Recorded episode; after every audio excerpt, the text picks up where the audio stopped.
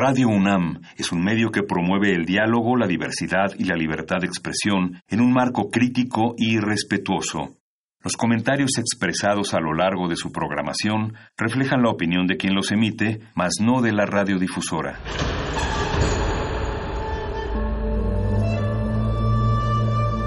Un templo para la apreciación del ser mediante el sonido. mediante el sonido. Para nosotros. El sol sale durante la noche. Nuestros gritos llevan la mesura del silencio. Y el descontento está lleno de baile y risas. A todo, incluso a nosotros, nos resistimos. La universidad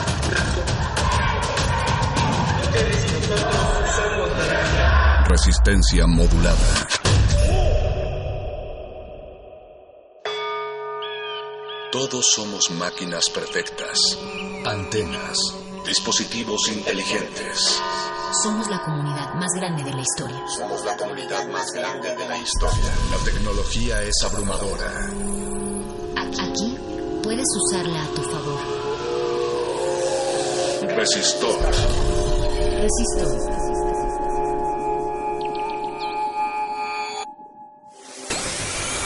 Código de emisión R 3 2 1 1 2 0 0 2 2 0 1 9. Inicia secuencia sobre Consejo Nacional de Ciencia y Tecnología, CONACYT. El Consejo Nacional de Ciencia y Tecnología CONACYT es un organismo público descentralizado del gobierno federal mexicano dedicado a promover y estimular el desarrollo de la ciencia y la tecnología en nuestro país. Tiene la responsabilidad oficial para elaborar las políticas de ciencia y tecnología nacionales.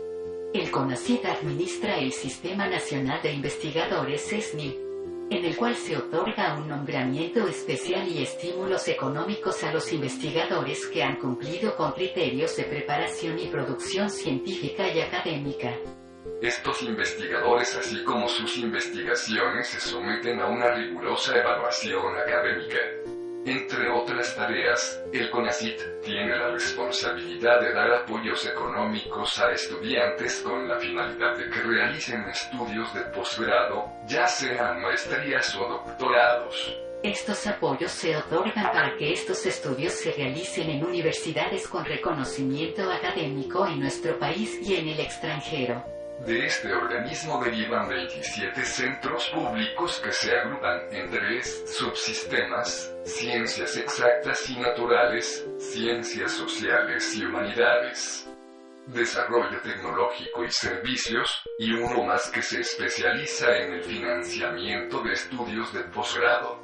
El CONACYT se fundó el 28 de diciembre de 1970 y desde entonces es una pieza fundamental en el desarrollo científico, tecnológico y académico de nuestro país. ¿Desea repetir esta información? Inicia la secuencia.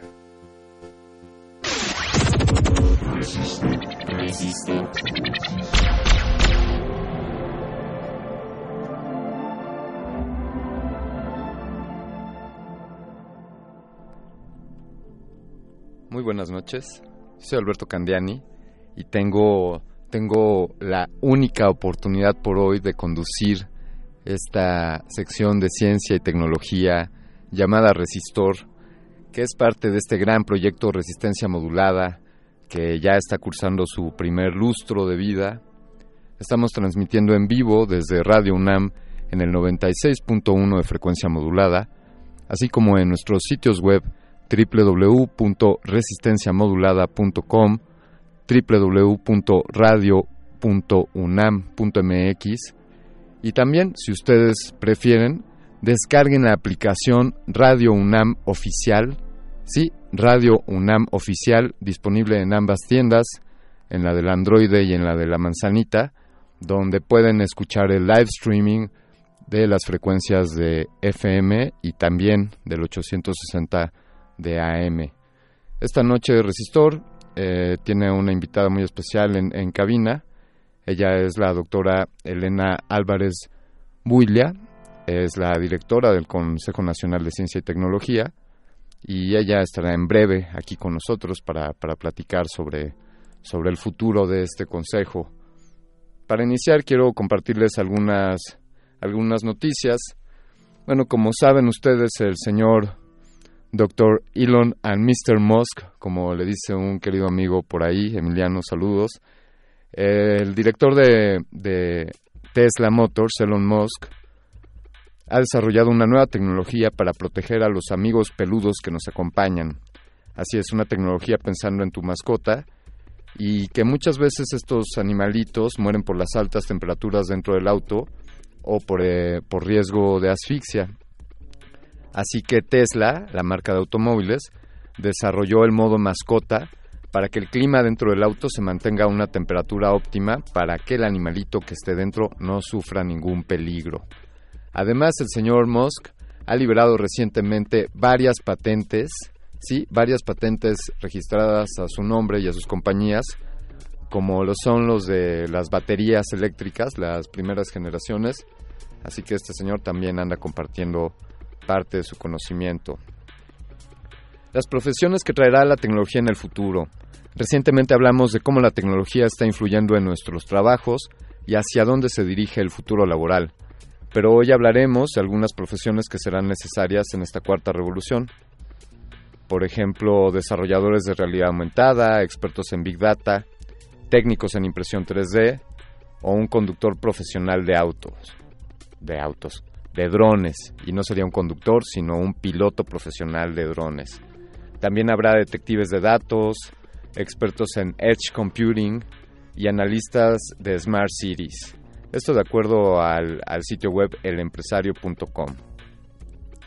La marca, la marca de los colores, que es la más valiosa del planeta, Google, presenta programas para apoyar startups en México.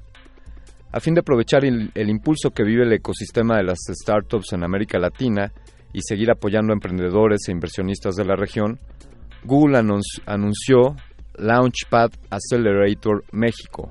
Launchpad Accelerator México. El programa está enfocado a ayudar a startups o iniciativas que, que pretendan crear productos y tecnologías atractivas que sean escalables y que impacten en todo Hispanoamérica. Esta convocatoria estará abierta hasta el próximo 15 de marzo. Busquen ustedes, busquen ustedes el proyecto Launchpad Accelerator de, Google y quizá puedan ser candidatos para uno de estos apoyos. También queremos hacerle llegar una felicitación a Ivonne Martínez, una joven de 14 años que desarrolló un sitio web para promover el negocio de su familia. Este es un restaurante de comida mexicana en Albuquerque, Albuquerque, Nuevo México, y fue galardonado con el concurso de ciencia y tecnología Cultivating Coders en este mismo lugar. Hay que destacar que Ivonne forma parte del 30% de mujeres a nivel mundial que se dedican a la ciencia. Así que felicidades Ivonne Martínez, de 14 años, por desarrollar este sitio para el negocio de tu familia. Vámonos con algo de música. Esto, esto está considerado, de acuerdo a VH1, como una de las 100 grandiosas, canciones del hard rock.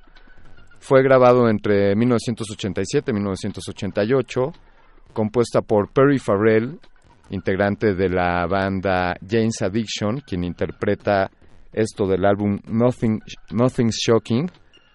Vamos a escuchar Mountain Song. Estás en Resistor. Has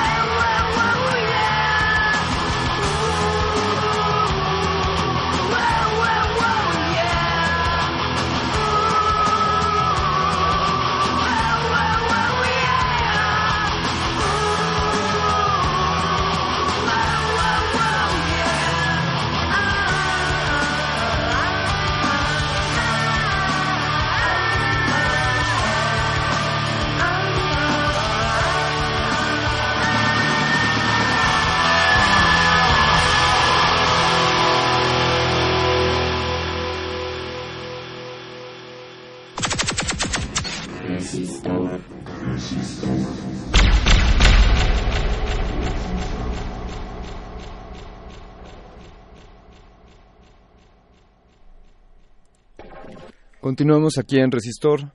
Les recordamos nuestras redes sociales para interactuar con nosotros, arroba Rmodulada en Twitter y también pueden escribirnos en Facebook, Resistencia Modulada. Recuerden visitar nuestro canal de YouTube, Resistencia Modulada, y también publicamos algunas fotografías en, en aquella red social de las, de las fotografías, Instagram.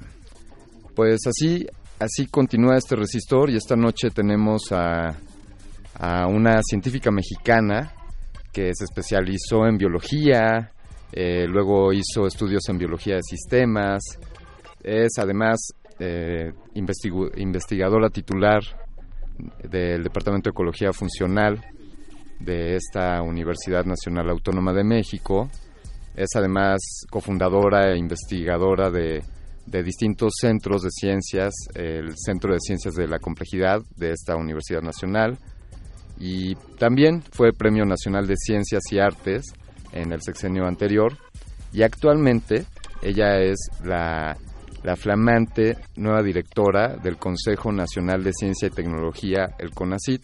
Le damos la bienvenida en cabina a la doctora María Elena Álvarez Builia. ¿Cómo ¿Qué tal? Muy bien, me da mucho gusto estar acá eh, con tu auditorio, con los jóvenes de este resistencia, resistor. A nosotros nos da un, placer enorme tener, tenerla aquí, doctora, y, y una felicitación de entrada. Pues ya, ya, ya lleva usted unos meses, empezó un poquito usted antes que, que este nuevo sexenio, pero pero todavía está estrenándose como directora del CONACYT. Sí, un, par de meses, un poco más, eh, ya casi tres meses, se pasa rapidísimo el tiempo, pero ahí vamos, ahí vamos, con mucha alegría y convicción de que tendremos cambios importantes para bien de este país. No, nos alegramos de escuchar eso y, lo celebramos y, lo apoyamos. Hay, sin duda hay mucho por hacer y, y bueno, ya era hora que una mujer fuese directora del de CONACIT, cosa que no había sucedido antes. ¿Cuáles, ¿cuáles, son, ¿Cuáles son los retos hablando de esto, de que hay mucho por hacer, pues aquí también que tenemos mucho por charlar y vayamos con, con este planteamiento de cuáles son los principales retos o, o la agenda que usted y su equipo están planteando para, para el Consejo Nacional de Ciencia y Tecnología. Claro que sí, mira, el, el primer reto es eh, rescatar o restablecer un apoyo decidido al desarrollo científico al seno de las instituciones públicas, de las universidades como esta gran Universidad Nacional Autónoma de México, una de las más importantes del mundo y por supuesto de Latinoamérica y de México, en conjunto con otras muy importantes universidades como eh, la UAM e institutos como el Instituto Politécnico Nacional, el CIMBESTAB, los 26 eh, centros públicos de investigación de CONACIT. Todas estas son instituciones que tienen una gran cantidad de colegas, de científicos muy talentosos y eh, en los últimos años, en los últimos eh, sexenios, se ha ido disminuyendo cada vez más el apoyo a la investigación científica, a la llamada ciencia básica o ciencia de frontera. Entonces, uno de los retos es restituir este apoyo y eh, decididamente fortalecer lo que es yo llamo de una manera metafórica el árbol que eventualmente va a producir los frutos. No podemos tener frutos si no tenemos árbol. La ciencia de frontera es ese árbol que nos da la posibilidad de desarrollar aplicaciones que eventualmente pueden resolver problemas nacionales o abrirnos eh, nuevos paradigmas, nuevas formas de pensar. Entonces ese es un primer reto, rescatar el apoyo y esto ya está sucediendo. De hecho, eh, hoy mismo anunciamos que en este CONACIT de la Cuarta Transformación, ya con un apoyo que acabamos de consolidar, eh, hemos logrado eh, juntar recursos que implican cuatro veces más eh, recursos anuales y probablemente habrá más apoyo para la ciencia básica de lo que se destinó a la ciencia básica en el 2017-2018, por ejemplo. Y esto se va a utilizar para además también eh, resarcir un poco el rezago y aprovechar que hubo una convocatoria que recibió casi 5.000 proyectos, de los cuales quedaron eh, un poco más de 500 proyectos altamente recomendables, pero eh, sin, sin apoyo. Entonces, hoy anunciamos que todos estos van a recibir apoyo y con esto estamos resarciendo este rezago y ya de facto dando esta primera señal de clara eh, convicción y compromiso para apoyar a los científicos mexicanos, que son los que están formando a los jóvenes científicos. Entonces también estamos ya muy activamente con los programas de becas, tanto nacionales como el, al extranjero, pero de una manera más articulada. Cada vez quisiéramos tener una articulación entre lo que se proyecta para el desarrollo científico y para el apoyo de los nuevos investigadores, tanto aquí como en el extranjero. Están ya anunciadas las fechas para las convocatorias y además queremos también ensayar una nueva forma de hacer ciencia que no tiene que ver con la oferta a la manera de mercados de fondos para que cada quien de manera desarticulada, independiente, eh, proponga eh, valiosas propuestas, pero que si no se articulan en torno a objetivos concretos, nos ha costado mucho trabajo, a pesar de que tenemos muchos investigadores, el llegar a soluciones. Entonces, planteamos ahora más bien focalizar retos, focalizar problemáticas que queremos atender, por ejemplo, de salud, cuál es la primera causa de mortalidad de niños en México, por ejemplo, es la leucemia linfoblástica aguda, o de otros temas, ¿no? En agua, basura, violencias, etcétera, y articular las capacidades para lograr llegar con mayor eficacia y eficiencia a las soluciones. Este es otro gran eje de trabajo en torno a lo que llamamos programas nacionales estratégicos del nuevo CONACIT.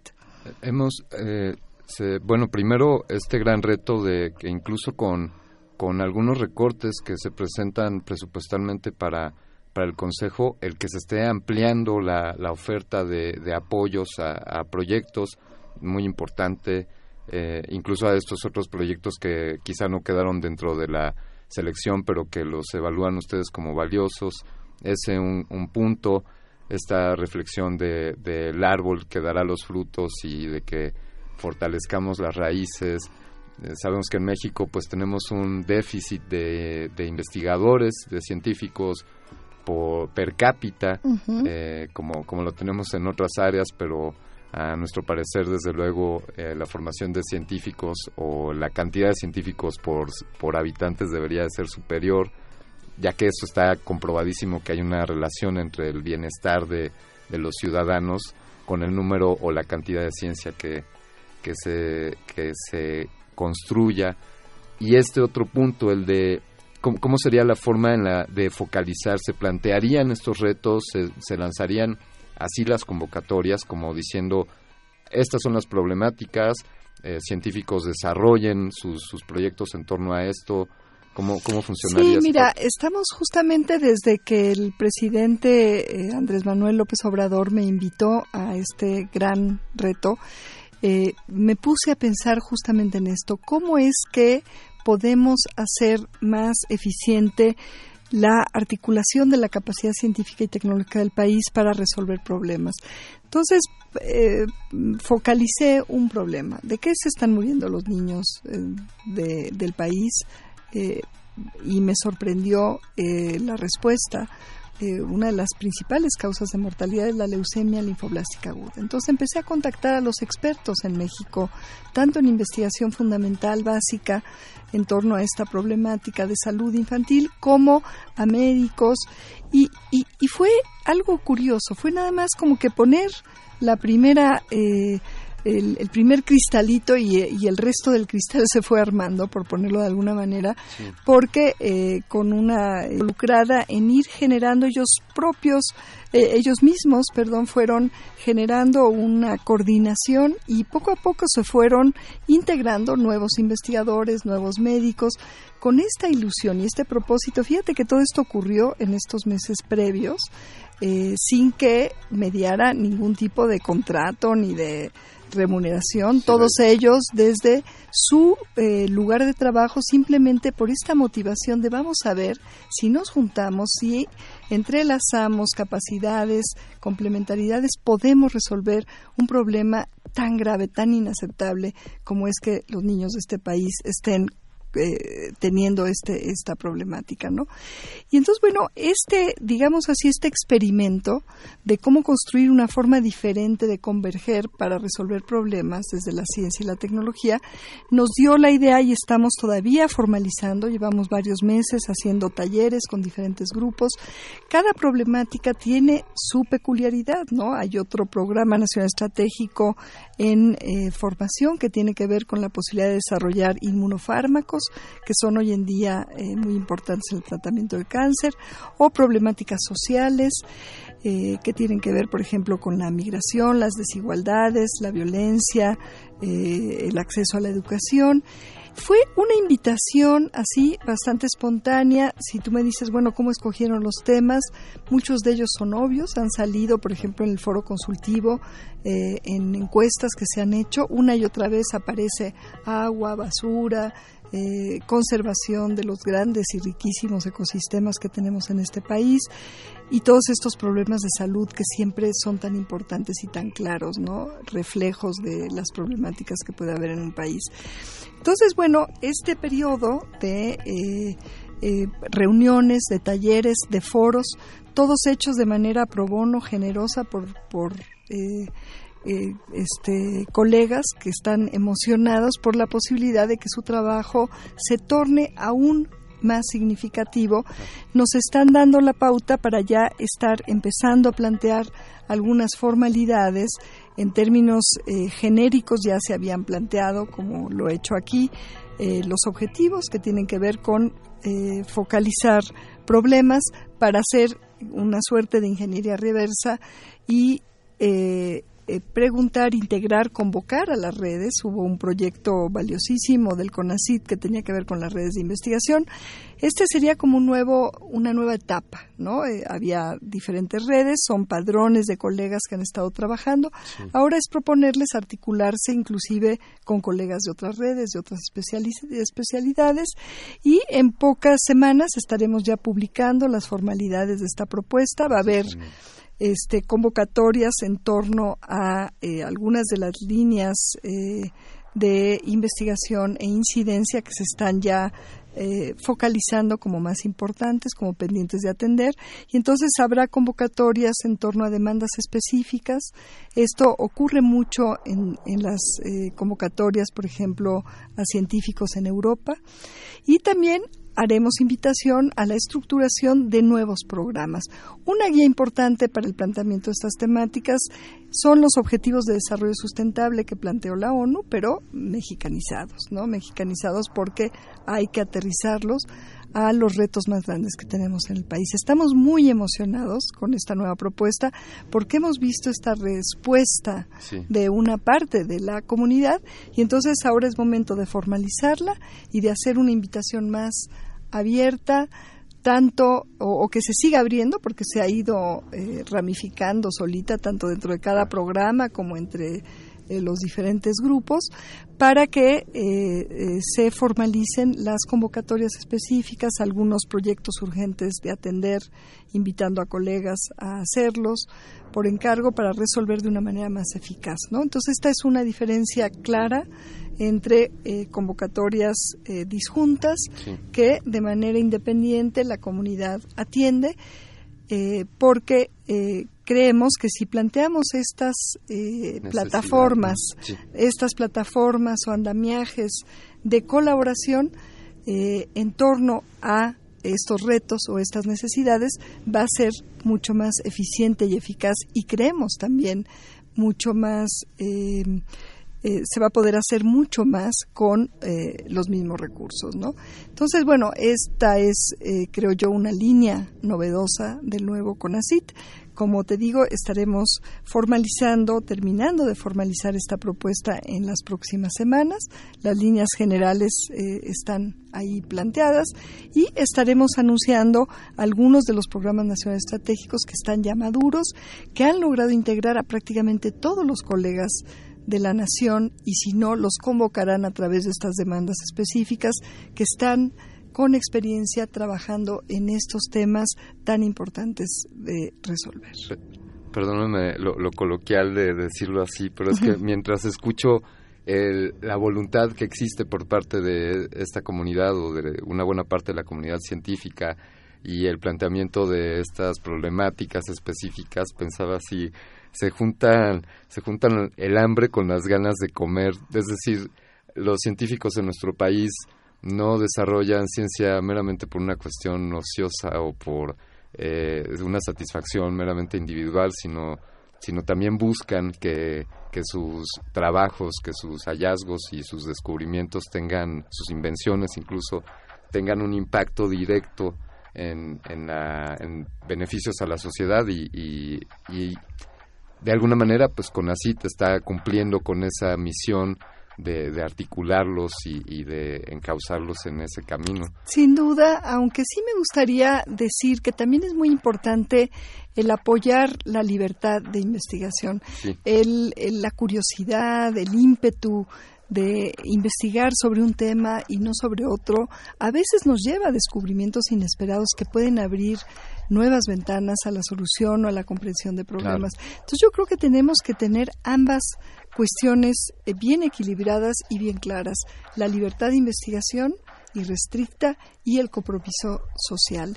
¿Cómo se articulan ambas? ¿Cómo se apoya a colegas que quieren mantenerse en esta eh, construcción y enraizamiento, como tú bien decías, en cultura y principios del árbol, de, la generación del conocimiento fundamental y a la vez proponemos también a otros colegas que están ya listos para articularse en torno a estas problemáticas y los retos que implican en esta otra eh, forma de incentivar la investigación científica. Pero sí, yo ahora que hemos estado proponiendo esta idea y que solita ha ido emergiendo en esta configuración de grandes eh, redes que ya estaban ahí, eh, muchas de ellas desarrolladas gracias a un apoyo previo de redes temáticas, me doy cuenta de esto que tú dices, que hay muchos colegas que al ver que su trabajo toma un sentido más allá de la publicación en una revista especializado, eh, conectan una emoción y una convicción por ayudar desde el saber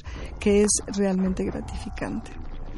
Estamos en Resistor hablando con, con la titular, la directora de el Consejo Nacional de Ciencia y Tecnología, el CONACYT, la doctora Elena Álvarez. Doctora, si nos permite, vamos a poner un poquito de música, como corresponde aquí. Muchas gracias. Eh, esto compuesto por el señor Steve Wingwood en un encerrón que se dio con Eric Clapton y unos amigos allá en 1969 eh, para Ginger Baker Dice, bueno, él está perdido y no puede encontrar mi camino a casa. Es una canción encantadora. Esto, esto se publicó en 1989, es la versión que van a escuchar de Blind Fate, Can't Find My Way Home.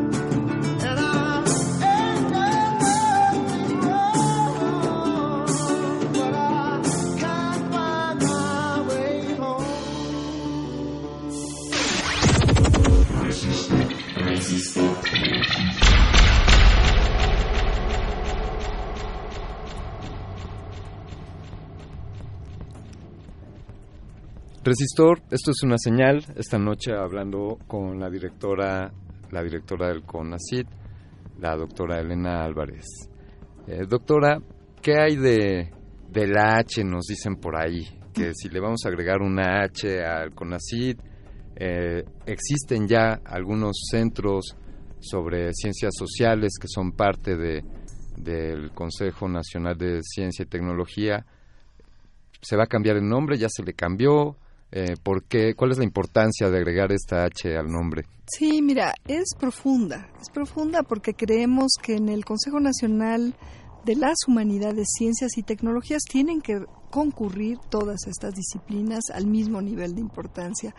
Esto es, es crucial porque muchos de los retos que tenemos enfrente, para los cuales el desarrollo científico y tecnológico y humanístico es fundamental, eh, son eh, multifactoriales, son complejos e implican la concurrencia multidisciplinar, transdisciplinar de todas estas eh, áreas del conocimiento.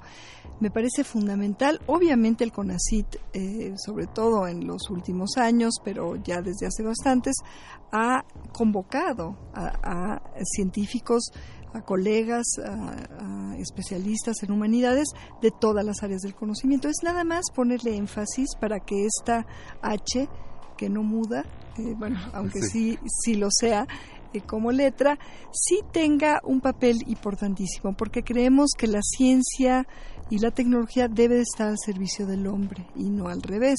Y esto tiene muchas implicaciones de cómo se piensa la ética en el quehacer científico y el desarrollo de sus aplicaciones, y, no solamente, también la investigación de frontera, el pensamiento de frontera en filosofía. La filosofía es una disciplina importantísima para realmente tener un marco conceptual riguroso de cómo estamos planteando las preguntas, cómo estamos enfocando las eh, respuestas, con qué metodologías, con qué sesgos, en fin, y las ciencias sociales ni qué decir, son importantísimas para entender inclusive problemas que aparentemente no son sociales, pero no nos olvidemos que toda la ciencia está hecha por seres humanos organizados en sociedades. Entonces, todo este contexto es fundamental. Estamos en el proceso de eh, solicitar este cambio que tiene que hacerse eh, a la Cámara de Diputados. Ellos tendrían que aprobar esta modificación de nombre. Entonces, bueno, en los hechos, en lo profundo, ya es un CONACIT con H, en lo formal, en, en lo legal, tiene que ponerse esa H ahí porque eso también cuenta, ¿no? En los cambios de nombres a veces enfatizan los ímpetus que uno quiere tener de cambio. Desde luego, eh, nada fundamental que en el nombre expresemos lo que queremos decir. Además, eh, nuestro señor productor, el doctor Arquel, es estudiante de filosofía, lo aplaude y lo celebra. Eh, desde luego nosotros también. Aquí algunos comentarios.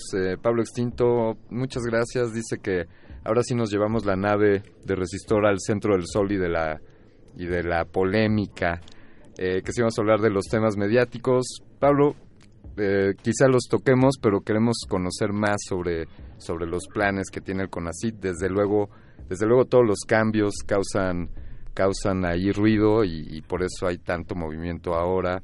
También nos dicen que si podríamos hablar de temas científicos, políticos, tecnológicos. Alguna vez, doctora, hemos planteado aquí a colegas suyos, investigadores, eh, este par de ideas. Por un lado, yo he llegado a decir, caray, nuestros gobernantes deberían de ser científicos y no políticos y por ahí alguien me decía, no, espérate, no te azotes, deja a los científicos hacer su trabajo. Y para eso existen centros como, como el CONACIT o como el Foro Consultivo u otros organismos que, que tienen como una de sus misiones asesorar a que nuestros mandatarios tomen las mejores decisiones.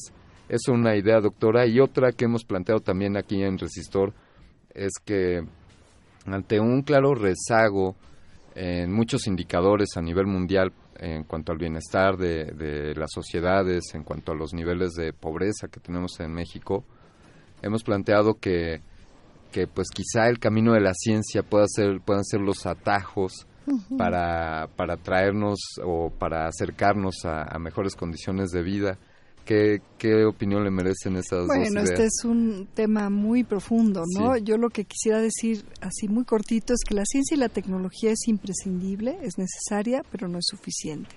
Y la prueba de esto es que tenemos el país vecino del norte como una de las grandes potencias, quizás la más, ahí compitiendo con China en ciertos indicadores, en términos de número de científicos, premios Nobel, infraestructura, y sin embargo es uno de los países con la mayor desigualdad social del mundo y algunas crisis de salud que creíamos ya superadas, sobre todo en un país tan desarrollado y tan rico como Estados Unidos. Esta es, yo sé, una forma a lo mejor muy simplista de responder a tus preguntas tan complejas, a tus reflexiones tan profundas, pero da cuenta de que un país que tiene un desarrollo tecnológico, un número de científicos por eh, 100 habitantes mucho mayor que este país, en fin, una gran infraestructura, no ha resuelto muchas de sus contradicciones y sobre todo aquellas que más nos preocupan, que tienen que ver con la eh, desigualdad, ¿no? Entonces, en ese caso, los políticos honestos, Sí. eh, una gestión de servicio público con transparencia, con ética, con rendición de cuentas, como es la que se pretende en todas las instancias del gobierno del presidente Andrés Manuel López Obrador eh, y con una gran cercanía con la gente. Esto es inédito en- para este país si miramos la historia de los últimos sexenios, esa cercanía del gobierno con la gente, con el pueblo de México, abre a la ciencia una posibilidad también novedosa, pero también una gran responsabilidad. Y creemos nosotros que desde el CONACYT, desde luego, se pueden aportar conocimientos, datos. eh, la ciencia tiene una afinidad con la verdad, que bueno, nunca es absoluta, pero sí hay esta república del conocimiento donde hay la mayor objetividad posible y hay circunstancias en las cuales puede haber datos técnicos que le aporten eh, al presidente o a otros eh, este, órganos de, de gobierno, a otros funcionarios, evidencia contundente en torno a peligros, por ejemplo. Entonces, Claro. eh, te doy el ejemplo del sismógrafo, ¿no? O de los mariógrafos que pueden, a- asociados a tecnologías adecuadas, como son las alarmas, ser muy útiles para estar este, prevenidos ante un posible desastre natural de esta naturaleza. O eh, eh, la el estudio geológico de hidrografía, que puede ser muy útil, por ejemplo, para dirigir por dónde se pueden poner ductos y por dónde no es conveniente. Qué sé yo, hay una serie de datos científicos, técnicos que se han acumulado a lo largo de la historia que sin duda son elementos de decisión y a veces de resolución de conflictos y puede la ciencia, creo yo, comprometida con el saber, con los principios epistemológicos y con una ética, eh, eh, este, con una integridad y una ética sin conflicto de intereses, aportar elementos para resolver eh, dilemas y no provocar polarizaciones en ciertas discusiones que pueden tener un impacto público importante. Lo que quiero decir es que necesitamos a los políticos honestos, necesitamos a los ciudadanos, a las organizaciones de la sociedad civil también honestas y necesitamos, sin lugar a dudas, a servidores públicos e instituciones públicas y a mecanismos de regulación todo ello en conjunto, es decir, un Estado-nación realmente comprometido con el bien común, con eh, la equidad, con el- la conservación del ambiente, todo ello sustentado en eh, conocimientos científicos y tecnológicos nos da una capacidad de prospectiva, es decir, de predecir al futuro que puede pasar dentro de ciertos rangos de confiabilidad y de sustentar las decisiones de política pública de una manera más, más racional, más informada en torno a datos. Pero sí es muy importante no irnos con la finta Sí. de que un gadget de tecnología, una nueva tecnología, una eh, llamada bala de oro nos va a resolver todos los problemas. Es la realidad es compleja y hay ejemplos Sí. como el que di del país vecino del norte que muestran que la ciencia sí es necesaria y sí es muy importante, pero no es suficiente. Algo que hab- habría que explicarle al señor Donald Trump con más detenimiento. Por ejemplo, Sí. sí. Eh, ¿qué, qué hay de...? desde luego no es de la competencia del Consejo, pero esta iniciativa que se está suscitando por parte de, eh, de algunos miembros de las cámaras en cuanto a, a que dejen de existir otras áreas que tienen como misión asesorar a los gobiernos, como el foro, el foro consultivo científico y tecnológico, y que solo quedará el CONACIT. Desde luego, repito, pues no, no es la injerencia del centro, pero del Consejo, pero ¿qué, qué, opina al respecto? Sí, bueno, eh, tendrá que ser la Cámara de Senadores la que marque cuál va a ser la siguiente, el siguiente paso.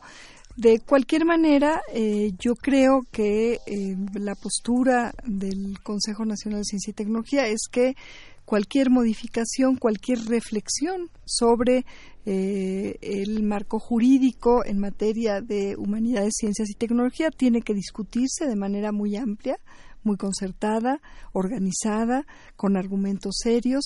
Creo que también debe de eh, abrirse esta discusión, desde luego, a la amplia comunidad científica y tecnológica del país, a, los, a las reflexiones de los estudiantes y también, eh, ¿por qué no?, a otros miembros de la sociedad, porque muchos de los quehaceres eh, humanísticos, científicos tecnológicos pueden tener consecuencias.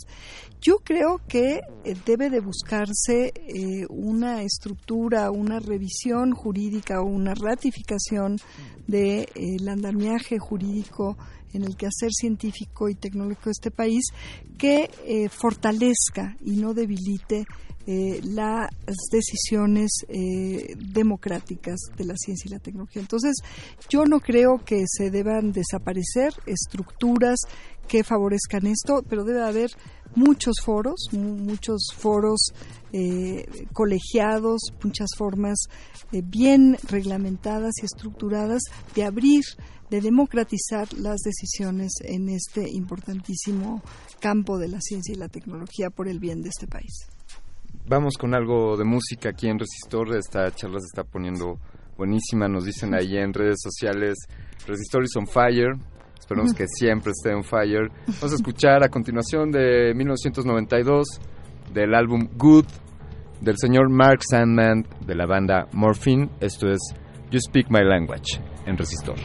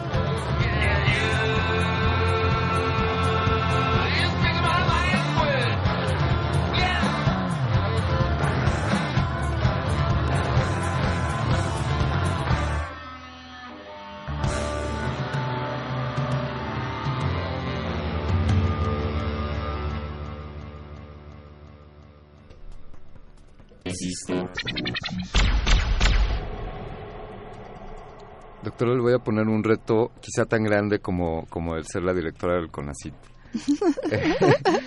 en, en, breves minutos, eh, un par de minutos, algo que quisiese destacar, es que por, eso le, por eso le advertí que es un gran reto, algo que quisiera destacar en cuanto a este nuevo CONACIT, eh, la interacción con las empresas o eh, algún tema aquí que quiera Sí, nos interesa mucho el convocar al sector productivo del país a articularse también en estas eh, formas de enfrentar retos del país. Por ejemplo, el autoabasto de medicamentos importantes, de vacunas, de antivenenos, o la atención de los problemas de eficiencia energética y transición energética, cambio climático.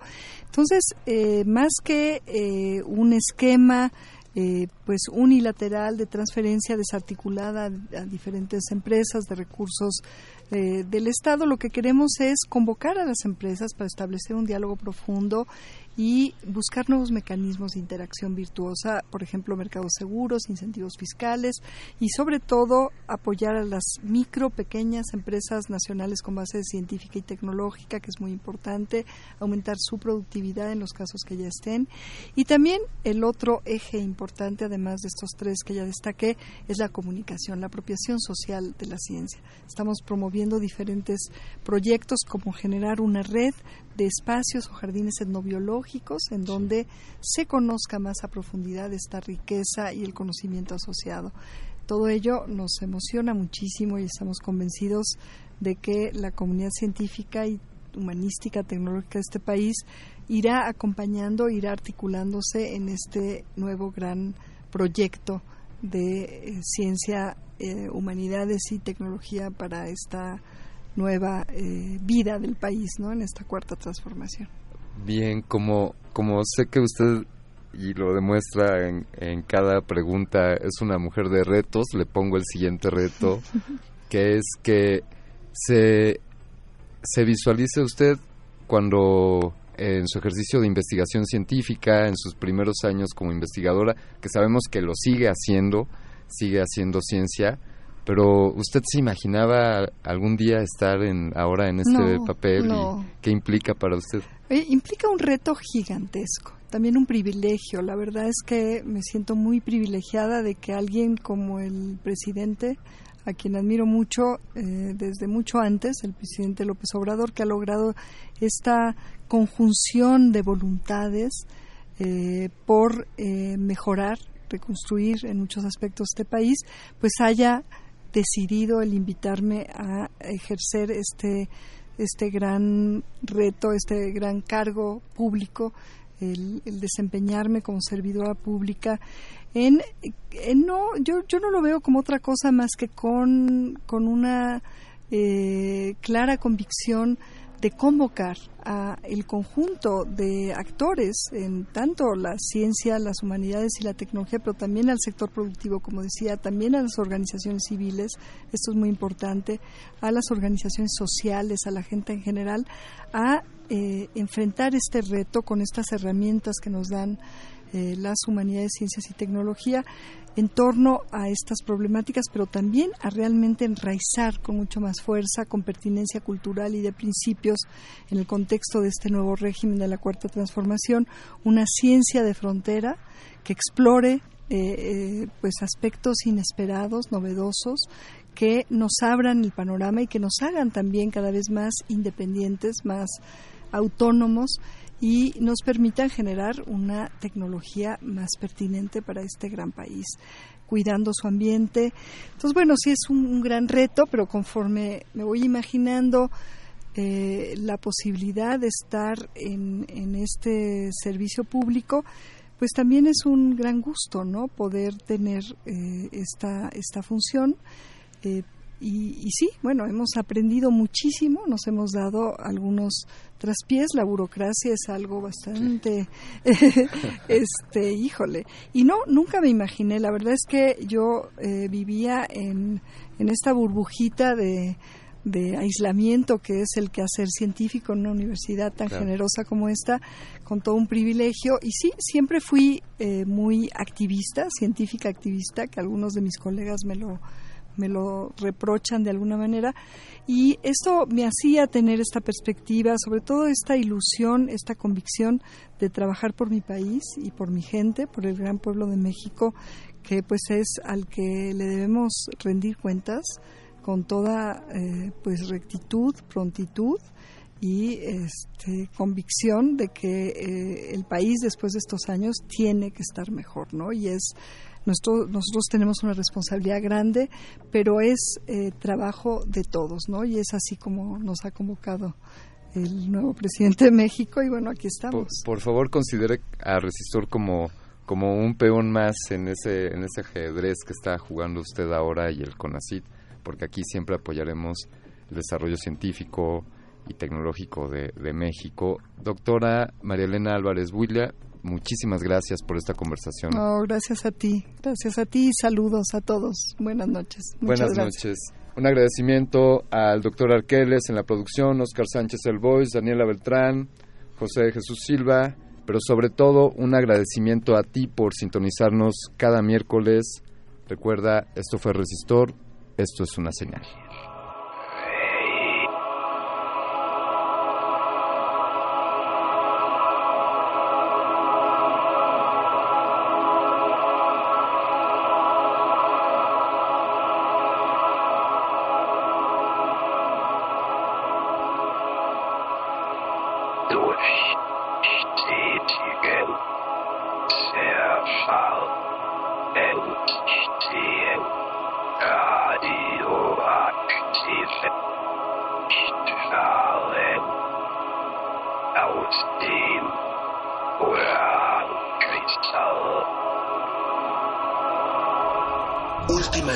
Enseñanza del día. Siempre hay que mirar las cosas desde el lado positivo. Si no lo hay, descarga la actualización. Descarga la actualización.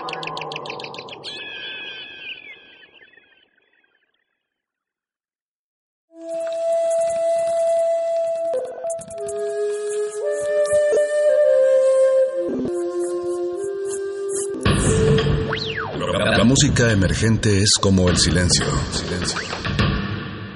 Presente a nuestro alrededor. Pero audible solo para quienes tienen disposición de escuchar. Como todos, en este campo de cultivo. Cultivo de ejercios.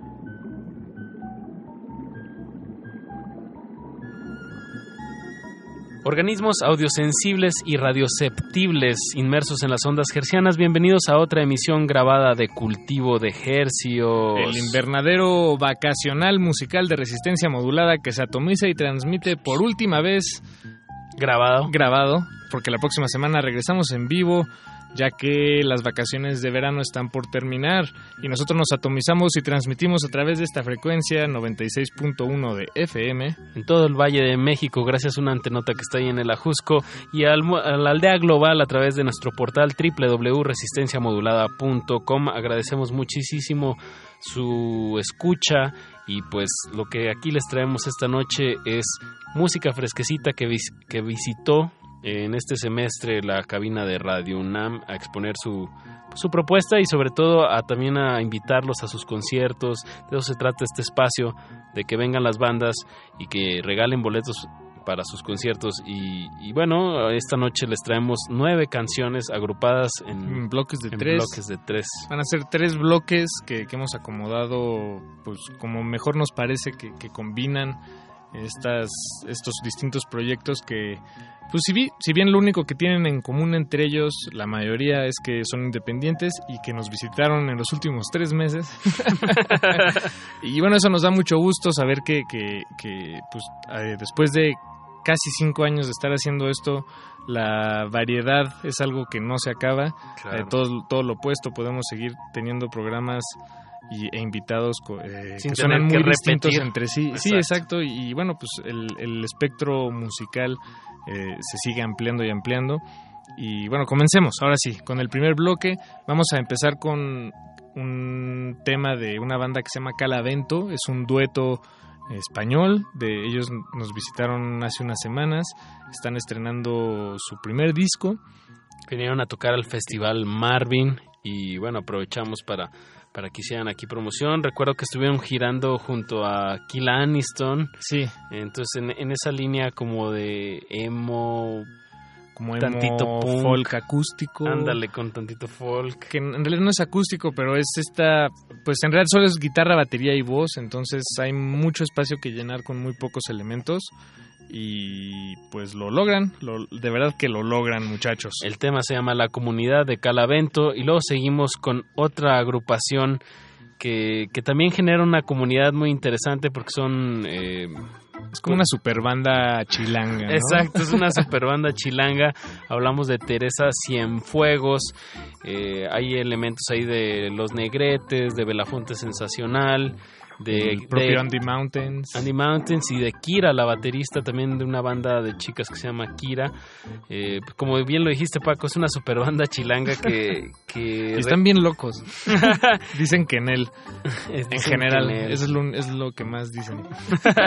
Yo les decía que en él es yes en francés. Ah, y bueno, es, es un claro ejemplo de cómo organizándose y generando una comunidad, pues una amistad real, esa es la mejor excusa para hacer rock and roll y es lo que hace Teresa Cienfuegos con Circun va y yo siempre les digo que le, esa canción se debería llamar Circunvacilón. y ya le iba a decir así, pero escúchenlo bien, Teresa Cienfuegos. Y cerramos este primer bloque de tres con los Honey Rockets. Con... Los Honey Rockets. Mujer Violenta, un tema que publicaron a final, creo que en diciembre del año pasado o en enero de este año. En cassette. En cassette, sí, además es una, una banda también, pues chilanga, que está muy activa recientemente y tienen ese saborcito de garaje que, está bien de, vez en cuando no perderlo. Entonces escucharemos a los Honey Rockets, Teresa Fuegos y Calavento a continuación en este bloque. Súbale a su radio. Cultivo de ejercicios.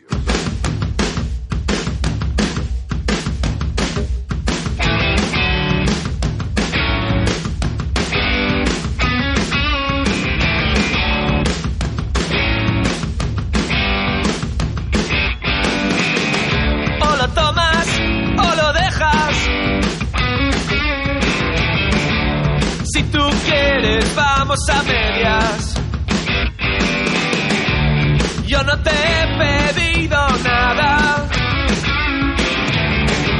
Soy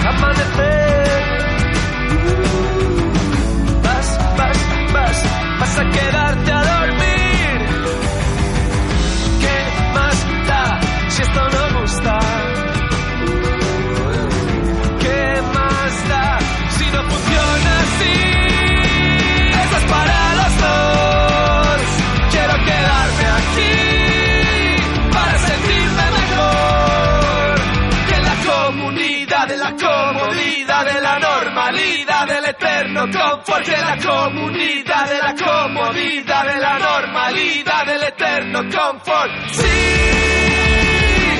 eso es para los dos. Me gusta moverme aquí, me hace sentir mejor. Que la comunidad de la comodidad, de la normalidad, del eterno confort. Que la comunidad de la comodidad, de la normalidad, del eterno confort. Que la comunidad comodidad de la normalidad, el eterno confort de la comunidad de la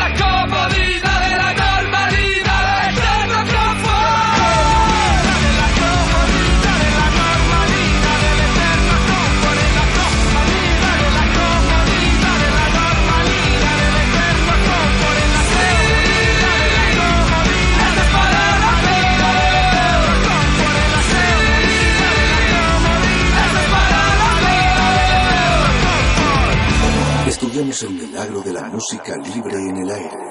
Cultivo de Jercias.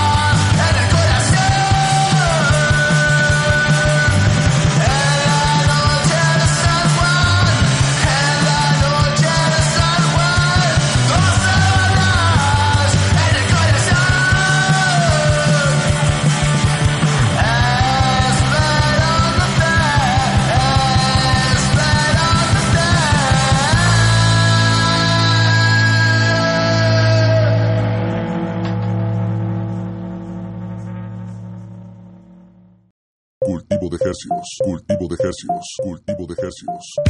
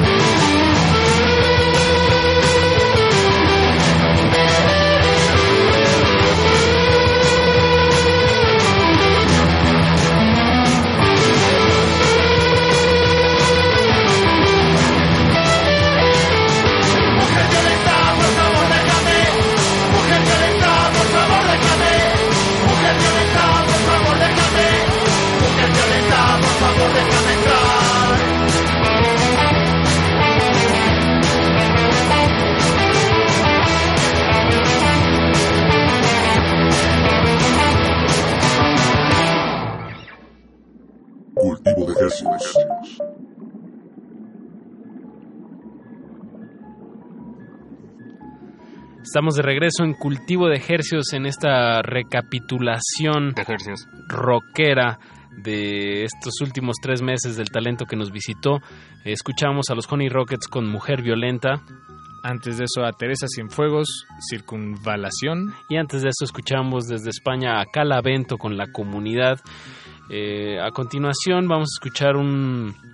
Pues empieza a dar un giro esta emisión hacia un poco más hacia los hacia la experimentación sonora, sonidos más alargados, prolongados y oscurecidos, si, si se nos permite usar esas palabras para describir la música. Parece que sí, todo indica que sí, podemos salirnos con la nuestra. Entonces, bueno, pues vamos a escuchar. Además, todos son proyectos que, que también estuvieron estrenando música este año. Todos mexicanos. Todos mexicanos. Y curiosamente, más o menos del norte. Vamos a empezar con Mex Futura, es un proyecto eh, relativamente nuevo que empezó este año. Pero también que es como un tipo de super eh, banda en el sentido de que está hecho por Denise Gutiérrez de Hello Seahorse y por el Doctor Supreme, Supreme. de la banda Bastón. Exacto. Entonces, pues ahí tenemos talentos del de norte, de Baja California Sur, exacto. Y que pues ahora están haciendo esta especie de hip hop eh, muy pop. complejo, pero es mucho muy pop, es decir, muy muy popular, muy accesible, muy fácil de escuchar y de entender. Claro, pero, por la voz de Denise. Sí, sobre todo por la voz de Denise, pero exacto, por, por lo mismo tiene tintes ahí luego, eh, pues cómo decirlo, como como queriéndole pegar a la ópera, ¿no? Sí, trae mucha escuela, pero bien aterrizado también en, en, en cuestión de arreglos eh, por el Doctor Supreme, que es el productor que que como buen productor se está aventurando, se sale un poquito del rap que usa más el, el grabar, el samplear sonidos para, Ya para- existentes. existentes y ahorita más bien los generaron. Y bueno le, le da otra dimensión a, a estas producciones. De verdad de una producción muy muy muy alta digamos eh, con mucha calidad. Sí, sí. El tema se llama Balas Negras, que también ya tiene un video, lo pueden revisar ahí en línea. Mex Futura. Mex Futura. Después vamos a escuchar a Luisa Almaguer, una querida vieja amiga. Ella es una consentida, una mujer trans que está en muchos, muchos proyectos eh, muy variados. En Haz Comedia está como La Virgen del Sexo, como La Vengadora Vegana. Y también tiene un podcast que se llama La Hora Trans, de conversaciones con personas trans sobre su vida y sobre su transformación, su... Claro, recu- recuerdo mucho en su entrevista de... Ella está como tratando de de quitar el estereotipo de, del trans como esta persona que está o en una esquina o, o en la estética, ¿no? En la estética. Entonces, bueno, la conversación fue muy, muy rica y, y- y, pues está la excusa musical que, que- que- que nos interesa en este espacio, pero pues también nos interesa que, que nos platiquen más allá de, de lo musical, pues la, la visión y, y sobre las luchas de resistencia que cada quien tiene, que en este caso es muy marcado, que es el cuerpo. Así es. Y, y bueno, y el, el- su último disco, más reciente disco, por cierto, se llama Matar o no matar y más o menos ese es el tema que atraviesa todos los la- las canciones que, están en este disco. La violencia por eh, personal y social que, que viven muchas personas trans. Entonces vamos a escuchar de su disco el tema homónimo, que también se llama Matar o no matar. Y cerramos este segundo bloque con Leslie García. Ya poniéndonos muy densos. Bueno, ella se puso densa, nosotros solo compartimos su música. Leslie García con el alias que, que está manejando ahora, que es Microom. Microom, esta artista sonora de Tijuana, que ya lleva muchos, muchos años haciendo proyectos donde mezcla sobre todo tecnología y data con, con audio. Y máquinas. Y máquinas, que, que bueno, es de verdad una artista muy, muy, muy completa que nos comparte este, este lado de Microom.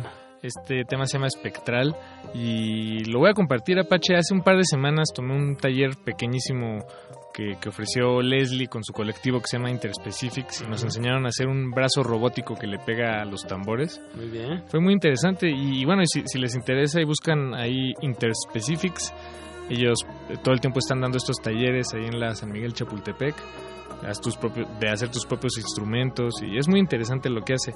Ahora su música sí suena completamente distinto a lo que estoy describiendo, es mucho más ambiental, oscura, está firmada en Static eh, Records. Records, una disquera de Ejival allá en Tijuana. en Tijuana también. Entonces, bueno, pues escuchemos a Leslie García y veamos cómo poco a poco esta transmisión de rendición de cuentas gercianas se va convirtiendo al lado oscuro de la fuerza. Muy bien, súbale. Cul- cul- cul- cultivo de hercios. En tus ojos se atraviesan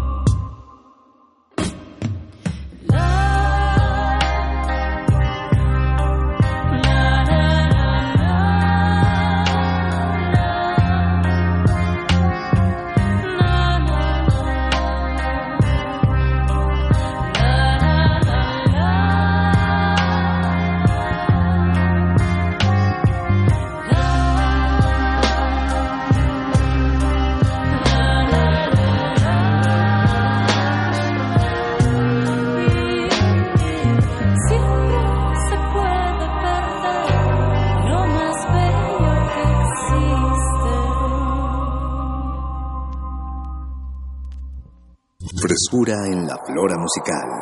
Cultivo de Jercias.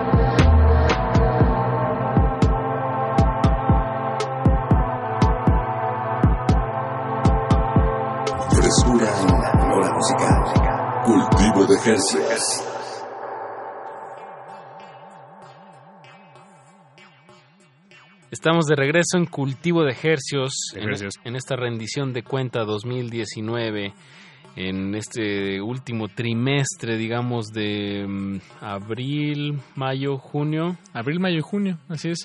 Le estamos trayendo una- un recuento de los proyectos que nos visitaron aquí en cabina. Si bien no son todos, porque pues no nos da tiempo, son una, es un sampleo pues que demuestra bastante bien qué, fue todo lo que pasó en los últimos tres meses desde la última rendición que, que les ofrecimos. Y lo que escuchamos fue de Leslie García Espectral, antes de eso a Luis Almaguer con Matar o no matar, y el, este segundo bloque empezó con Mex Futura, Balas Negras. Pues ahora sí vamos a acabar esta rendición, como dices Paco, con una, una oscuridad y una experimentación que todo lleva un común denominador que es una disquera que llevan unos chicos de, de las Baja Californias, tanto norte como sur. Ellos son el grupo Tajac y tienen esta disquera que se llama Whole Records aquí en la Ciudad de México. Y bueno, pues eh, eh, organizaron un festival este año. Por segunda vez. Por segunda vez. eh, Están muy activos, están firmando, bueno, firmando ya, estoy un poco anticuado con mis términos, Sí. pero pues están publicando la música de, de muchos proyectos. haciendo alianzas con, con artistas que, que de verdad pues eh, no son un paseo en el parque digamos no la, música es es densa Y reta al, al escucha también a, a querer este, no, no por difícil, pero, pero a ver, hacer, te, te invita a acercarte y, y dejarte sorprender. y a escuchar algo que probablemente no consumirías o no, no tendrías acceso tan fácilmente no, no es algo pocas estaciones de radio Exacto. ponen en, la- en- en el FM. No es que seamos los únicos, no, por supuesto que no, pero bueno, nos da mucho gusto gu- poderles compartir este proyecto y arrancaremos con este artista ta- de la ciudad. No, no es, él no es de la ciudad. Ah, sí es de la ciudad de de México. Sí, De Pedro Tirado. ¿no? Ah, exactamente, sí, de Iztapalapa. Pedro Tirado, esta, la canción se llama ¿Qué más da? Un artista de Whole Records. Después de eso, pues vamos a escuchar eh, a, a las mentes detrás de, de Whole Records. Whole como hoyo, ¿no? H-O-L-E. Eh, vamos a hablar de, digo, vamos a escuchar de Tajac el tema Drowned. que gira va más hacia la, el, pues un rock psicodélico, pero también muy Pero como ya psicodélico mal viajado. sí, ¿no? exacto, muy muy violento, digamos. Y cerraremos esta noche con algo un poco más tranquilo entre comillas. El proyecto se llama The Sinking y pues sí, también en Whole Records ya no está tan fuerte y no, estrepitoso Ujú. como, como Tajac, pero bueno, también deja mucho que pensar. El proyecto se llama The Sinking y el tema se llama Demon's Lament. El lamento del demonio. Ahí nomás.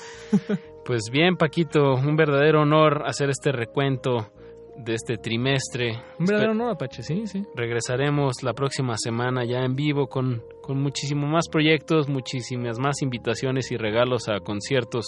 Recuerden que la, la cultura está sucediendo a nuestro alrededor. Hay que asomarnos, hay que apoyarla, hay que consumirla. Hay y, que en- cacharla. y ahora sí que como los productos eh, hay que consumir local.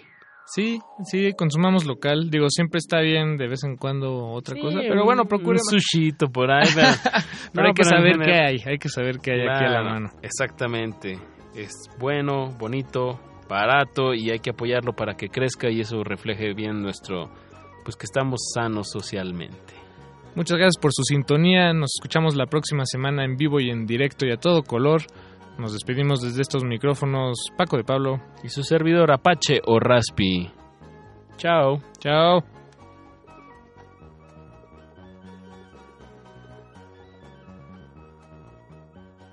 Cultivo de Hercios.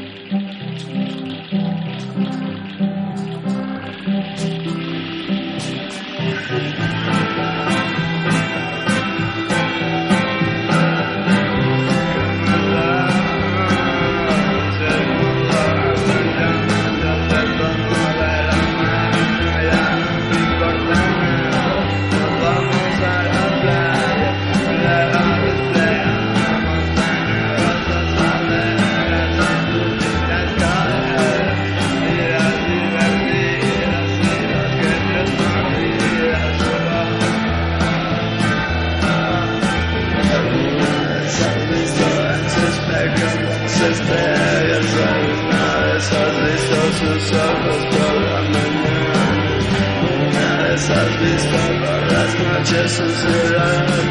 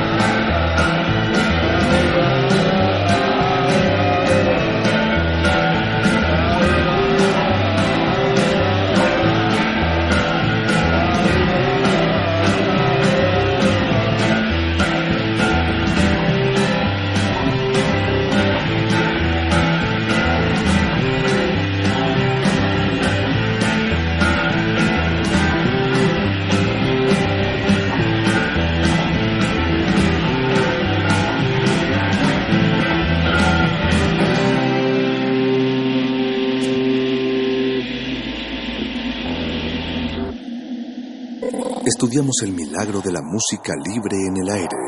Cultivo de Jercias.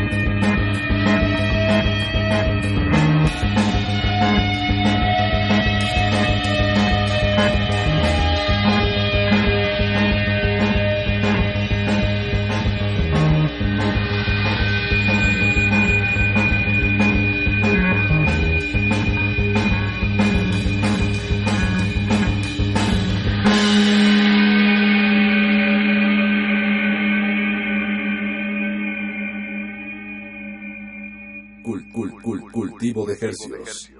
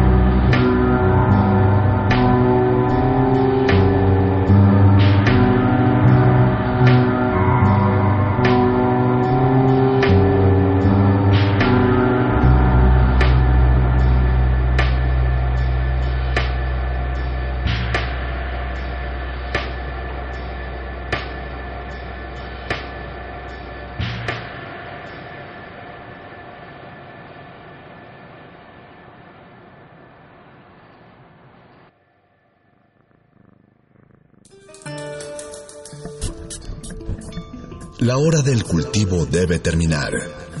Así, el sonido podrá florecer.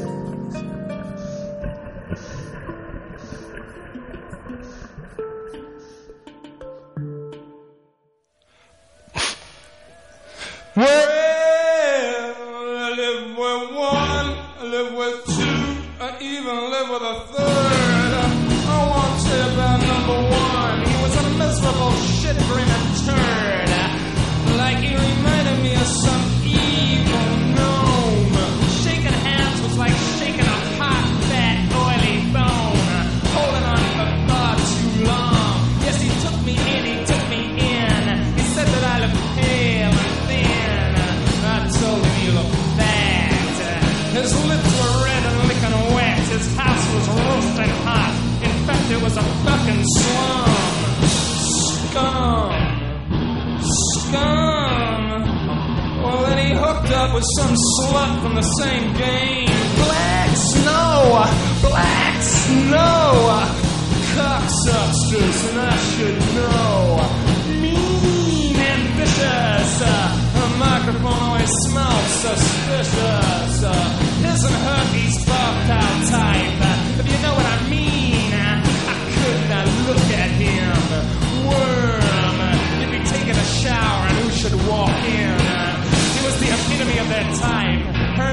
Was Welcome, his was Wife. Uh, scum.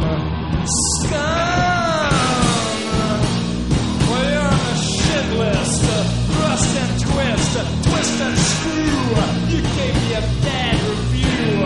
And maybe you think that it's all just water under the bridge. Well, my uh, I'm the type that holds a grudge. I'm your creator. Why think you fucking traitor, chronic masturbator, liquor, user, self-abuser, jigger jigger, what rock did you crawl from? Which needles did you come? You Judas, Brutus, Vetus, scum.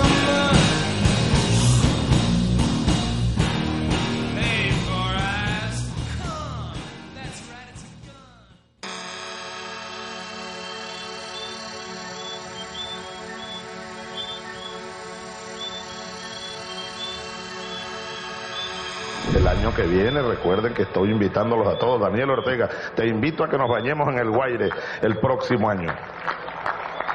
¿Dónde está la ministra del Ambiente? Allá está Jacqueline. La invitación está en pie, ¿verdad? La invitación es de la ministra Jacqueline Faría. Yo voy a ir y los invito a todos. Esta es la voz del expresidente venezolano Hugo Chávez en 2006, prometiendo en cadena nacional el saneamiento del río Guaire, el cauce de 72 kilómetros que atraviesa la capital venezolana y desde finales de 1800 se usa como un sistema de cloacas. Hagan de cuenta el viaducto de Ciudad de México pero al aire libre.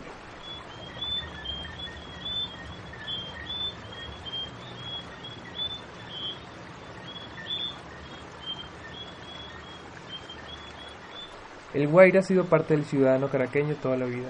Sin mucho esfuerzo para mi memoria, el olor putrefacto penetra mi cerebro y me remonta con claridad a esos días donde los mataderos cercanos al río dejaban correr su sangre en un paseo turístico desde las adjuntas hasta Petare, donde la autopista Francisco Fajardo parece ser réplica en asfalto de aquel montonar de desechos líquidos que recorren la ciudad casi como quien huye de ella. Este río es un reflejo de la ciudad y cómo se relaciona con su entorno. La mugre, suciedad y humores se compenetran tanto al asfalto que terminamos siendo parte del cauce. Somos aguas negras.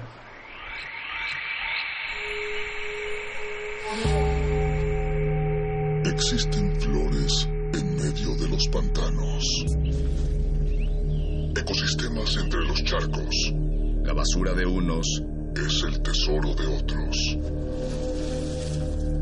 La realidad es una máscara.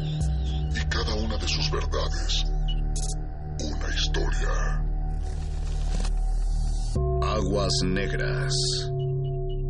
Ensuciamos porque la renovación está en limpiar. Limpiar. Limpiar.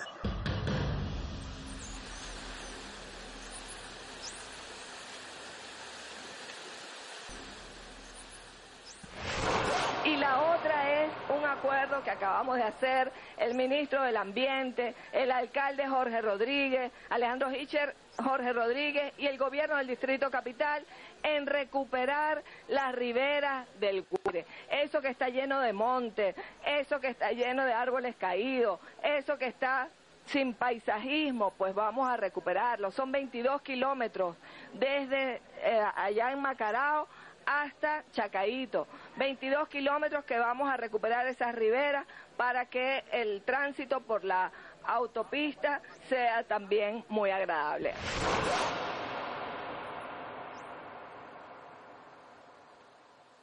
El Guaire siempre fue irrelevante. Algo que estaba ahí con mal olor nunca me causó gran interés, pero mi abuela me contó que ella conoció gente que se bañaba ahí, cuando era un río sin contaminación. Recuerdo que con la promesa de Chávez me sentí algo emocionado. Era muy joven y la idea de que la gente se pudiese bañar en cloaca saneada me parecía increíble. Sin duda es mejor que corriese agua no putrefacta por ahí, pero jamás se me ocurrió la cantidad de cosas que tenían que pasar para poder lograr un proyecto de esa magnitud. El saneamiento del Guaire no pasó. Caruata es una de las quebradas que aporta mayor cantidad de agua servida al Guaire. 3.000 litros por segundo aproximadamente. Por ello se están realizando numerosas obras en los sectores Caño Amarillo, Agua Salud, Plaza Sucre, Quinta Crespo y El Silencio. El saneamiento del Guaire viene a toda velocidad. El proyecto Guaire, una Caracas.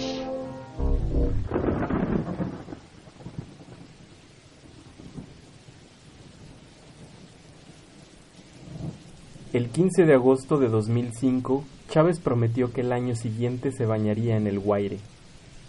La culminación del plan se pospuso para 2014. Incluso, la ministra del Ambiente de 2010, Jacqueline Faría, prometió que ese año se lanzaría al agua.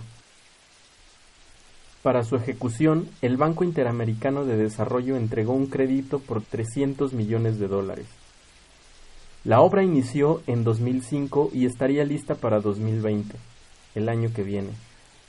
Según consta en la memoria y cuenta en el Ministerio de Ecosocialismo y Aguas, MINEA, el proyecto de saneamiento caminó a paso de tortuga. Además, el documento que da cuenta del avance del plan presentó una serie de irregularidades que hacen opaco el seguimiento.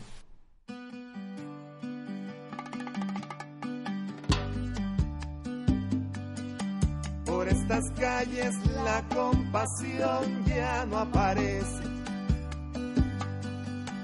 Y la piedad hace rato que se fue de viaje. Cuando se iba la perseguía la policía.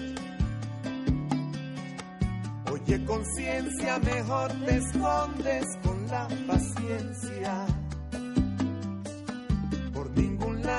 Se encuentran rastros de valentía. Quienes la vieron dicen que estaba pálida y fría. Se daba cuenta que estaba sola y sin compañía. Y cada vez que asomaba el rostro, se le reía. Por eso cuídate de las esquinas, no te distraigas cuando caminas. Que para cuidarte yo solo tengo esta vida mía. Por eso cuídate de las esquinas, no te distraigas cuando caminas. Que para cuidarte yo solo tengo esta vida mía.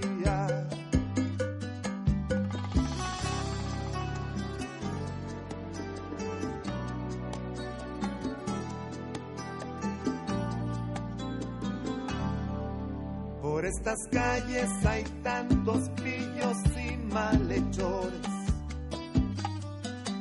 Y en eso sí que no importan credo, raza o colores. Te la juegas y andas diciendo lo que tú piensas. Al hombre bueno le ponen precio a la cabeza. Los que andan de cuello blanco son los peores.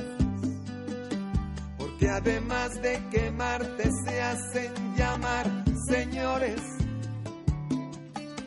Tienen amigos en altos cargos muy influyentes.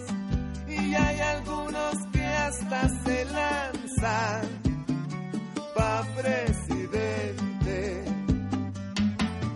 Por eso cuídate de las esquinas, no te distraigas cuando caminas, que para cuidarte yo solo tengo esta vida mía. Por eso cuídate de las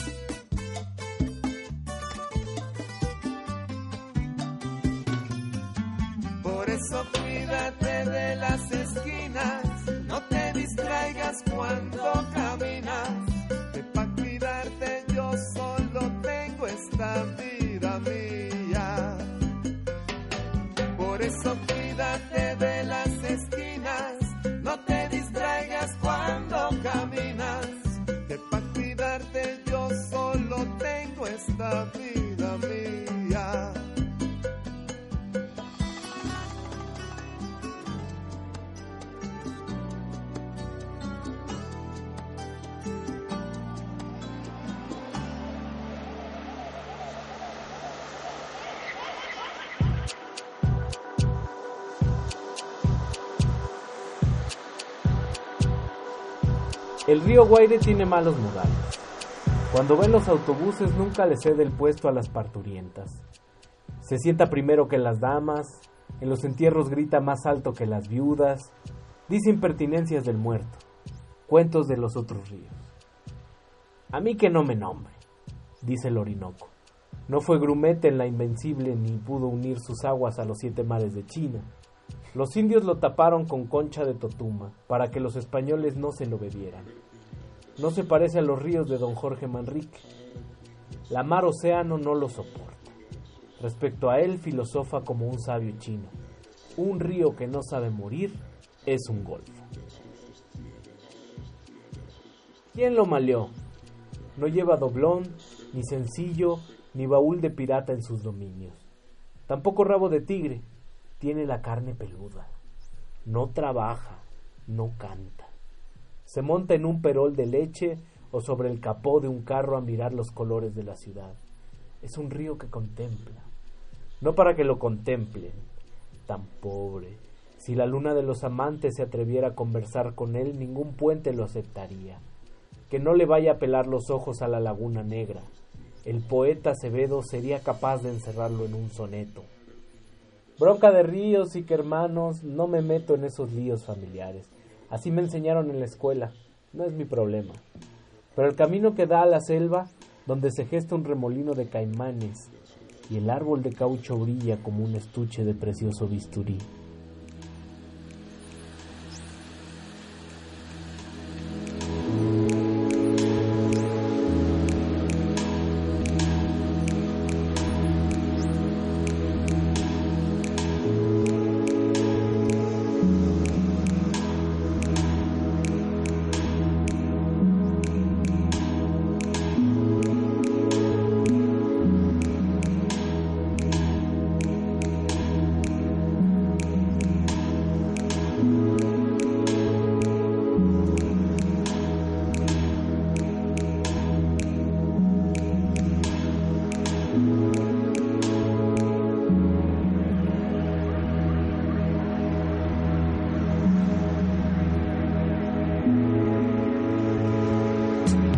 Andrés Mejía le fue a meter chirimbolos del Guaire al Magdalena. El Magdalena tan reilón, con sus dientes de oro y muelas de esmeralda, lo dejó beber ron durante tres días. No le paró. Lo emborrachó, le silbó una cumbia, un bambuco, y así lo envió al Motatán, metido en un guacal de manzanas para la casa de Hermes Vargas. Cuentos de Andrés. Más sabe Andrés por Andrés que el Magdalena y sus pedrerías la flor fétida, el aceite de las refinerías, la garcita urbana y una nevera desportillada son cifras que acompañan. En algunos casos el sol es un golpe de espuelas contra las aguas revueltas.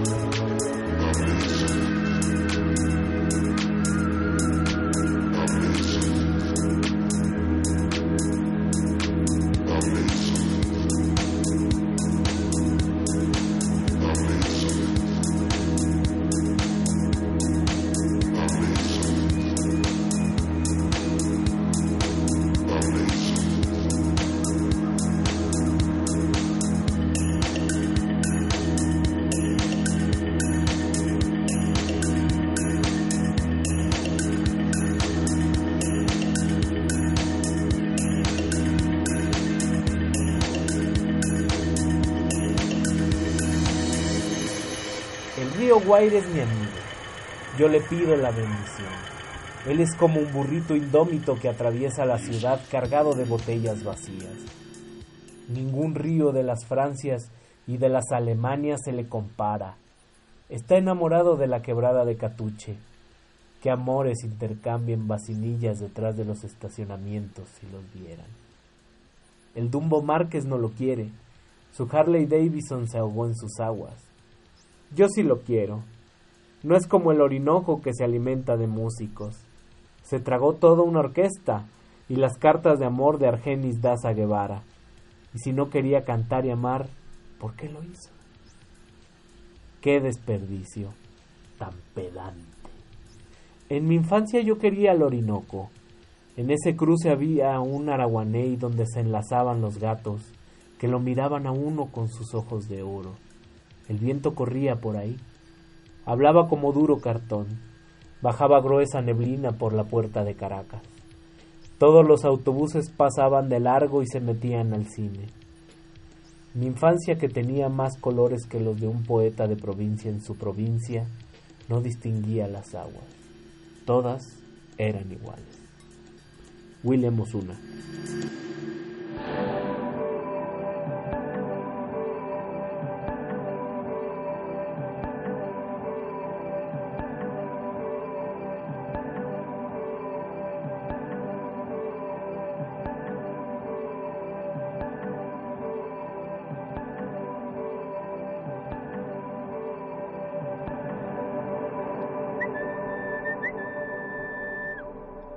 En épocas de vaquerías se recoge el ganado de todos los atos entre todos los peones de los atos y entonces se van separando, por supuesto, por el hierro. Bien para trasladarlos a las partes altas para evitar que les pegue casquera o para venderlos. Y si así es, hay que transportarlos desde Garcita, Parmana, La Culebra, Santa Rita, Las Mercedes, Araza, Tucupido, etcétera, transportarlos.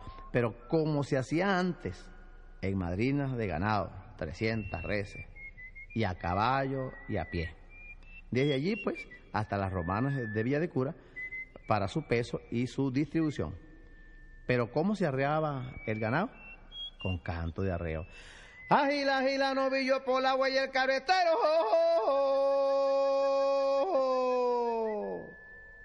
Con canto de esperanza, añorando que la novia que dejó en Paso Real en el viaje pasado lo esté esperando nuevamente en este viaje. Pero se encuentra con tremendo obstáculo.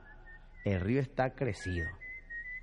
Lo que desea es pasar rápido con su ganado y la sed que lleva por dentro de amor. Solo tiene inquieto y nervioso y le dice al río, casi como loco, como implorándole, río crecido, río crecido, rebaja tu tempestad, que los chinchorros de noche se mueren de soledad. Pero lo más bonito del caso es que el río que lo ve sediento de amor le contesta, bebe, bebe cabrestero, bebe de mi morichal, que muchos guaitacaminos te faltan para llegar. Ese es el cuento de lo que ahora les voy a cantar. Garcita, Garcita. Me voy camino a Garcita. ¿Dónde están los comederos? Donde la palma y el río aumentan mi desespero. Donde la palma y el río aumentan mi desespero.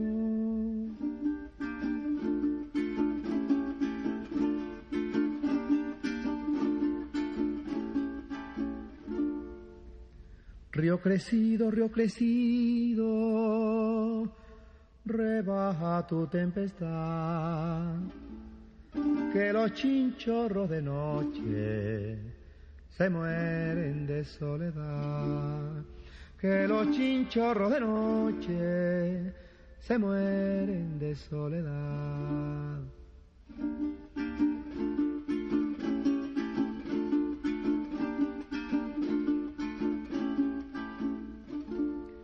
Frute palma, frute palma, acompáñame al andar. que contigo y mi sudor es más bonito llegar. Que contigo y mi sudor es más bonito llegar.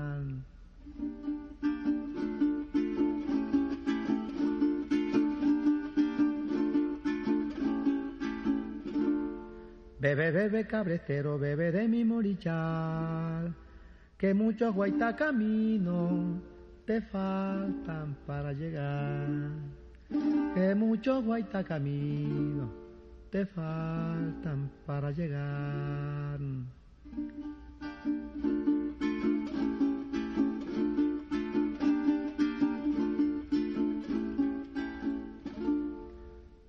Me voy camino a Garcita, ¿dónde están los comederos? Donde la palma y el río aumenta mi desespero. Donde la palma y el río aumenta mi desespero.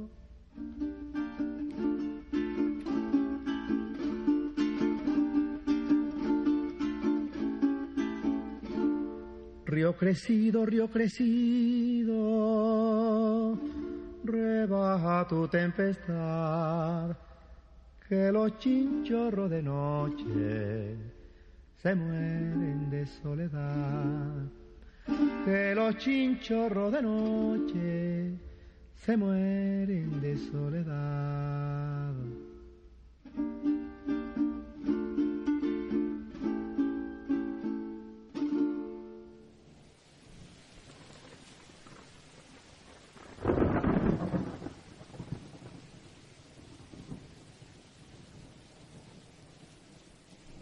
El Guaire siguió ahí, maloliente, sucio y ahora corrompido, violado y robado por los que prometieron curarle.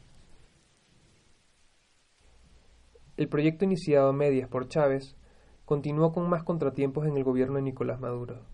La gente puede decirte en la calle con mucha facilidad que se robaron el dinero para el proyecto.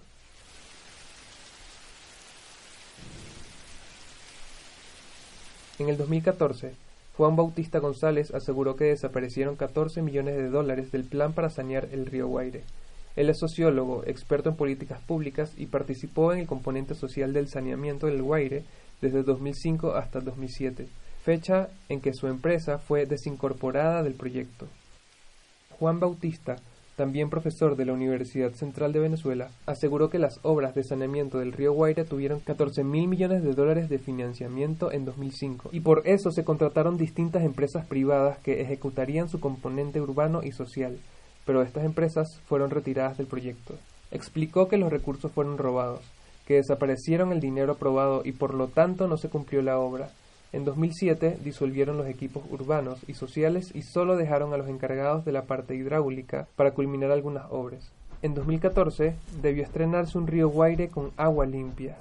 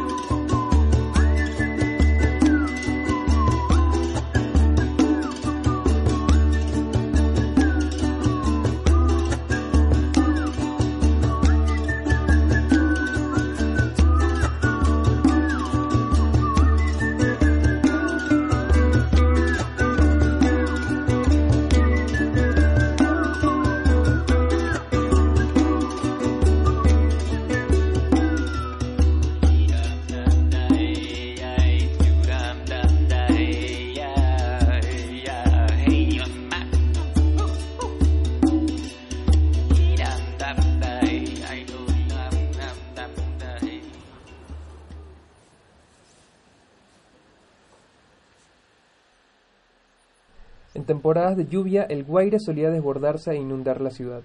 Daniel, un amigo de la universidad, vivía en las Mercedes y sufría esto cada vez que llovía. Las calles dejaban de existir para convertirse en río de tierra proveniente de las montañas o de nuestro río favorito. En estos intentos por sanear el Guaire, una vez clausuraron el flujo de agua en una parte del río, en las Mercedes justo. Daniel aprovechó la ocasión y bajó al río seco a grabar. En el año 2013 estaban haciendo unas reparaciones en el río y colocaron una especie de dique a la altura de Chacaito, muy cerca de, de donde yo vivía, en las Mercedes, que lo secó en su totalidad. Por primera vez se podía ver el piso de, del Guaire, por donde antes pasaba toda el agua. Y bueno, con unos amigos un día decidimos bajar a caminar por ahí, a ver, a conocer cómo, cómo se veía ese lugar sin todo el agua. Eh, ahí fue donde conocimos a Pitufo, así se hacía llamar, un personaje que vivía en una de las tuberías que funcionaban como desagües. Y él, bueno, nos empezó a contar eh, qué era lo que hacía para subsistir. Básicamente vivía de conseguir prendas, joyas, hasta armas que, que la gente lanzaba al río o que se iban por los desagües de, de sus casas. Y bueno, con él caminamos un trayecto bastante largo hasta que efectivamente, mientras lo grabábamos, conseguimos una pistola que posteriormente fuimos a, a vender a una persona que vendía hot dogs. Y, y bueno, eso duró par de meses hasta que retiraron el dique y el agua otra vez fluyó por su causa. Verga, marico, mira.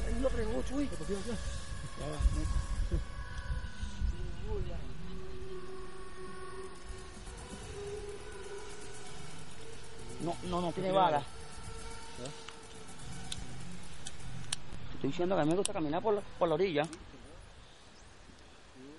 Aquí, aquí tengo un billete que... ¿Quién lo va a llevar? Yo, huevón, ¿por qué yo? ¿La tú?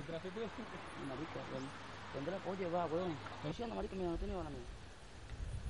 No quisiera grabar esto No tiene bala. Mira, mira, mira, no tiene bala. Como Pitufo, hay muchas personas viviendo en el río de la ciudad. En los últimos años apareció una profesión poco común, los garimpeiros del Guaire. Son un grupo de personas que se dedican a la minería en el río. Esto quiere decir que se meten dentro de él, agua putrefacta, para extraer metales valiosos. Han encontrado oro sacando tierra del fondo y revisando su contenido a ver qué encuentran. Como no hay empleo, bueno, hay que buscar la manera de sobrevivir. Plata, bronce, oro. Vamos por el oro, pero reunimos la plata y, y- pero cuando vienen para acá a trabajar es porque uno lo trae o algo, pero para acá no vienen. La gente dice, ay, el guaire, ay, no, pero esto es un trabajo igualito. Digo, ay, no, este poco es loco que so- consumen o qué sé yo, uno no consume ni nada, sino que uno es padre de familia también. Yo tengo tres niños, entonces, ¿cómo hago? Para andar inventando por ahí, prefiero venir y hacer lo que se puede. Sale pedacito, pero en otras partes salen prendas, cadenas, esclavas, anillos. ¿Y en cuánto se puede vender esa piecita? Esa. Si tiene una raya son siete bolos. Bueno, el pote nosotros agarramos esto para cuando nos metemos en el agua, tenerlo guindado aquí y todo lo que vamos sacando, pedacitos de cadena, muela, lo que sea, lo vamos echando aquí, lo vamos reuniendo. En los grupos que trabajamos de tres o de cuatro o así.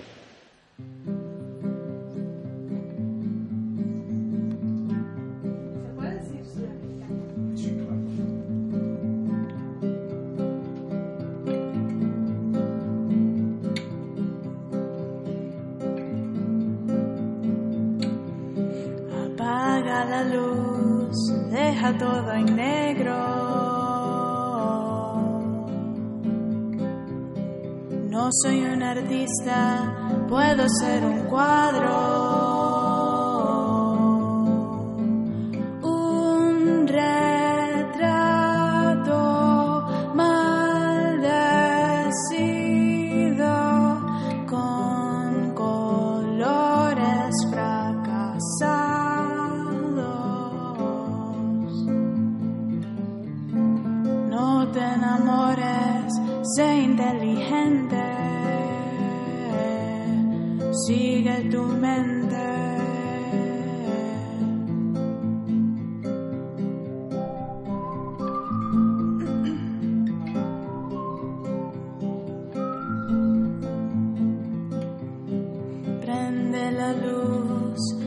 Mírame por dentro. No soy inteligente, no sé aquello.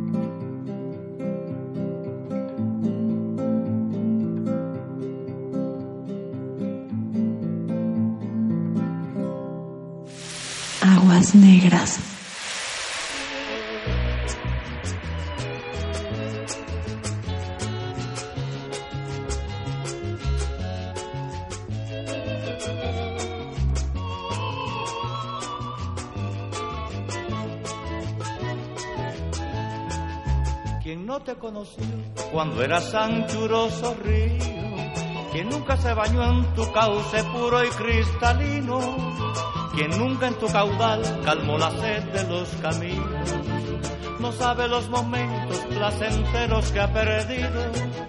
Quien no te conoció cuando eras anchuroso río, quien nunca se bañó en tu cauce puro y cristalino, quien nunca en tu caudal calmó la sed de los caminos, no sabe los momentos placenteros que ha perdido. Y siempre sueño que voy remando en mi cayuquito, guaire querido, guaire querido, serán muy hondos los otros ríos, pero a mi guaire, pero a mi guaire nunca lo olvido.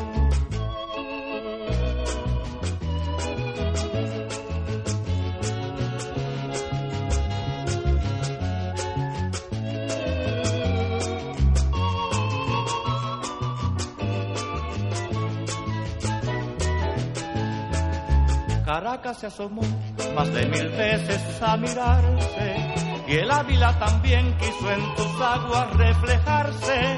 No importa que hoy te encuentres solo triste y desteñido, yo evocaré por siempre tu corriente, viejo río.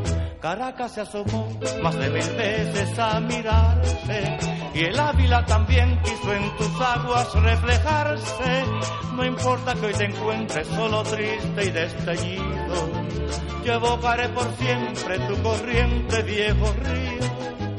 Y siempre sueño que voy remando en mi cayuquito, guaire querido, guaire querido, basta que seas tan caraqueño para ser bueno, para ser noble, para ser mío.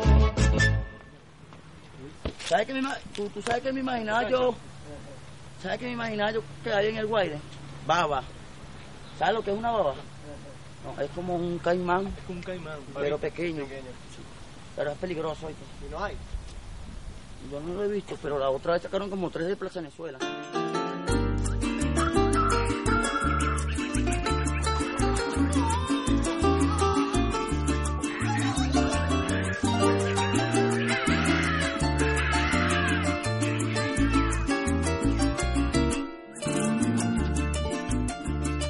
A orillas del río Guaire, cariño lindo, fue donde yo me inspiré. A orillas del río Guaire, cariño lindo, fue donde yo me inspiré.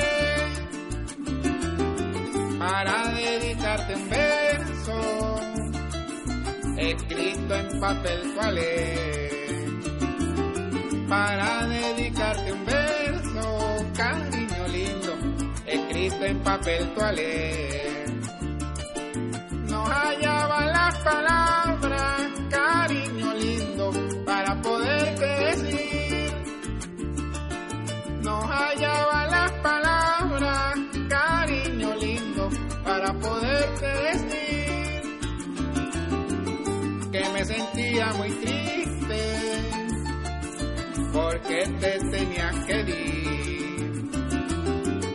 Que me sentía muy triste, cariño lindo, porque te tenías que ir. Como extraño el mal aliento, tu pelo sucio, mujer, extraño tus ojos viscos que jamás olvidaré. Como extraño el mal aliento, tu pelo sucio, mujer, extraño tus ojos viscos que jamás olvidaré. De mi alfa me trompista y maraca maraquero,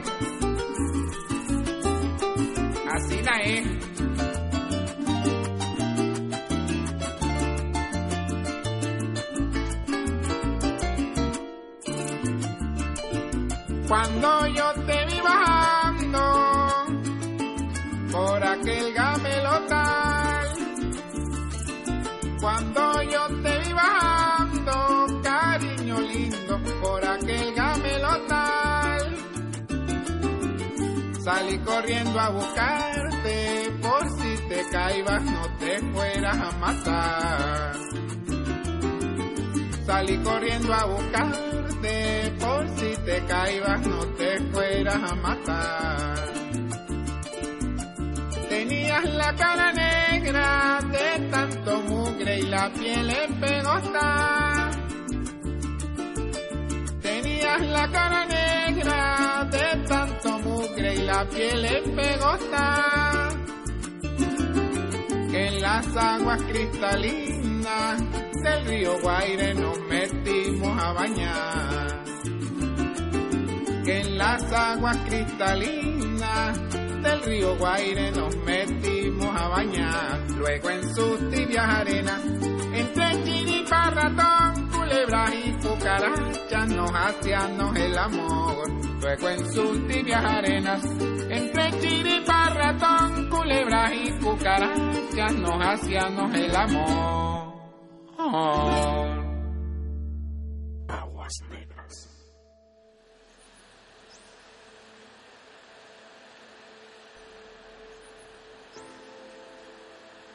Aunque a nadie le importó que el saneamiento del Guaire haya sido un proyecto fallido a causa de la corrupción, los ciudadanos de Caracas estamos cada vez más compenetrados en el río.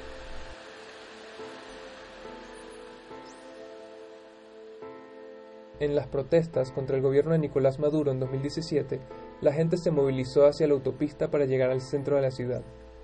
Los militares recibieron a los protestantes con bombas lacrimógenas, quienes acorralados tuvieron que cruzar el Guaire para llegar al otro lado de la autopista y huir de los gases asfixiantes. Esta acción fue recibida con una indignación tremenda por el hecho de hacer que alguien toque esas aguas negras. En redes se viralizaron las imágenes y también las recomendaciones para desinfectarse en caso de haber estado obligado a tener contacto con esa agua.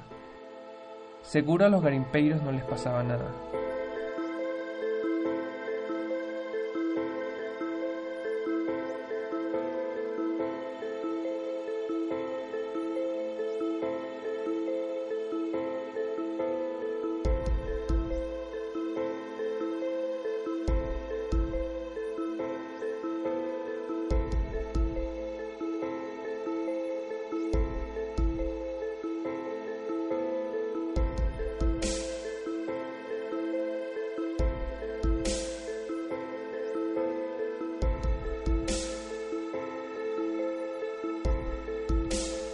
Recientemente hubo en Venezuela un corte de energía que dejó al 80% de la población sin servicios básicos como luz y agua. En Caracas, la desesperación de los días sin líquido hizo que las personas bajaran hasta el Guaire para recolectar agua de una tubería. Los habitantes comentaron que el agua viene de una quebrada y no está contaminada, como la mayoría de los ductos que están en el río. Los militares llegaron a la zona y sacaron a todos del río. Les prohibieron agarrar agua. Días después, salieron unas fotos de esos militares recogiendo agua ellos mismos de la misma tubería que habían evacuado. El contaminado río Guaire, jamás saneado por el chavismo, pese a las promesas de hacerlo, es ahora el lugar en que los vecinos de San Agustín del Sur recogen agua en vista de la escasez del líquido por el apagón nacional del pasado jueves. Están conscientes de que no es lo más óptimo para su salud, pero en medio de la desesperación es su solución al problema. Aquí, como te digo, si se va la luz, no tenemos agua. Y estamos aquí, pues, haciendo todo lo posible para llevar el agua a nuestra, la- nuestra casa, pues. Yo tengo dos- dos- una niña y un varón. ¿Dado esta agua a los niños? No, no, yo la hiervo. La, la pongo a hervir y después ahí donde le doy agua, porque eso es lo único que puedo hacer. Porque no hay agua, chica, porque hay que buscar agua para comer y bañarse. ¿Desde hace cuánto tiempo no tienes agua en tu casa? Hace cuatro días. Por el apagón. Sí, el agua también. ¿Cómo han hecho con el agua para bañarse, para comer? Busca agua aquí. Este drama lo han tenido que vivir menores de edad e incluso niños que hoy hacen esto por necesidad, pero que piden un futuro mejor.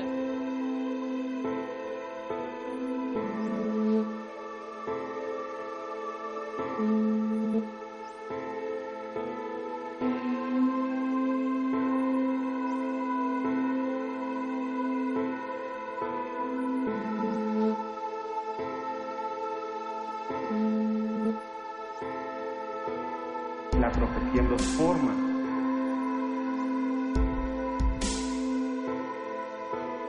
Les da identidad y les dice, van a ser seis gobernadores de Atlacomún y uno de ellos va a ser el presidente de la República.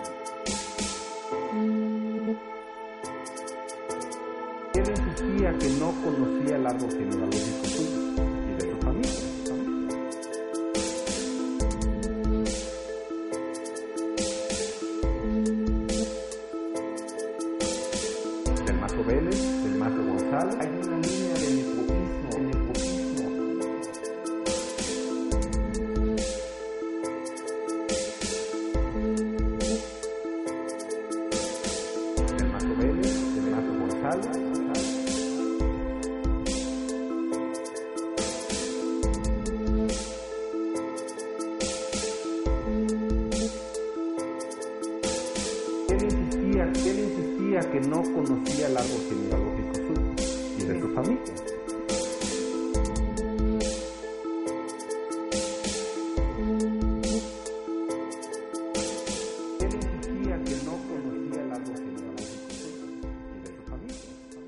desborda el río venezolano Guaire y causando grandes daños.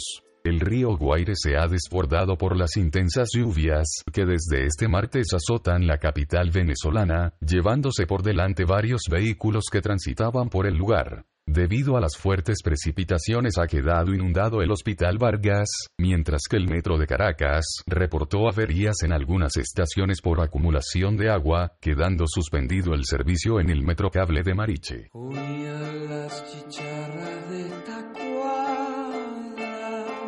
Deseaba ser un perro de cerámica, adoptaba los poemas de mi hermano, amplifica libertad con sus palabras.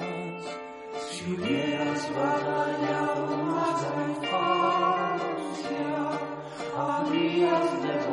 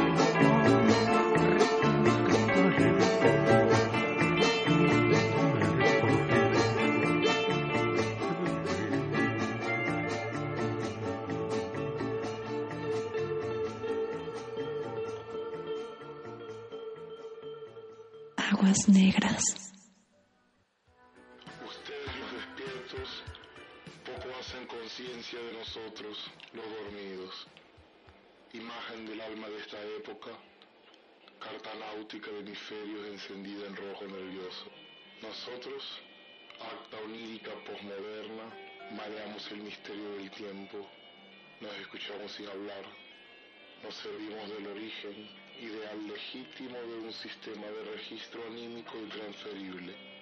Nosotros, los dormidos, no superamos las pérdidas cuando nos destinamos a dormir juntos.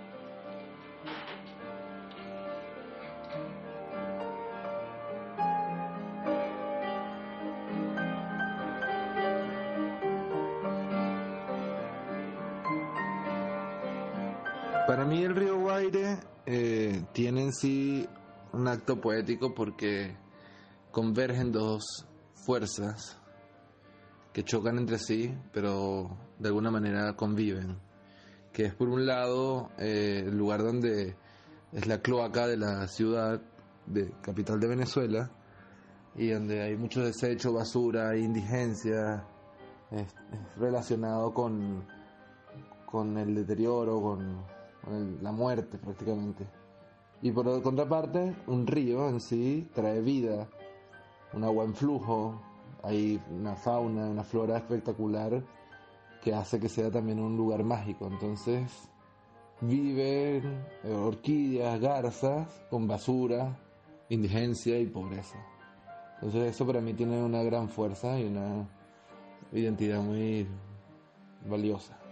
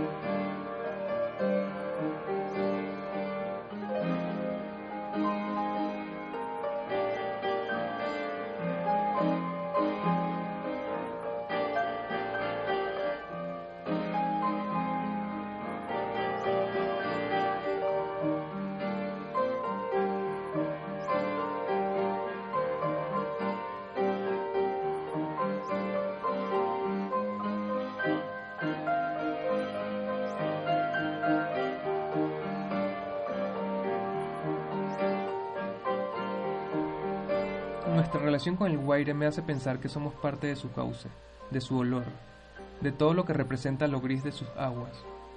Somos parte de su suciedad, así como de una belleza idealizada que está basada principalmente en la nostalgia. La gente sigue su vida siempre, esté o no esté ese riachuelo hediendo. Todos parecen estar corriendo siempre, huyendo de cada situación para avanzar al vacío.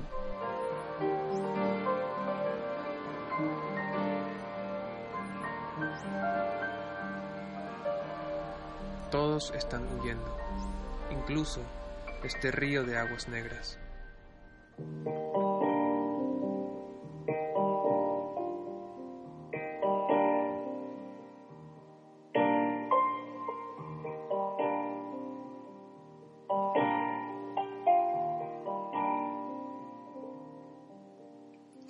Sabes que veo tu muerte aunque sigas despierta entre los.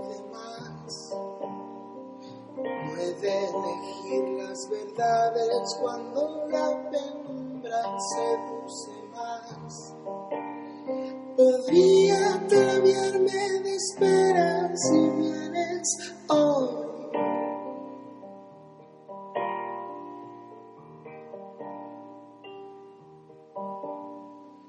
Todas las aves profundas transforman sus pieles en la.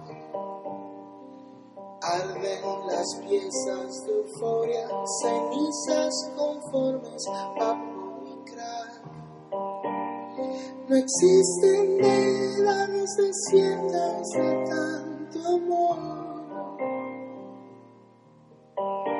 Y si entiendes mi noche, verás mis cadenas, detienen las islas que inflaman mis venas. Quisiera escucharte, no hay. home.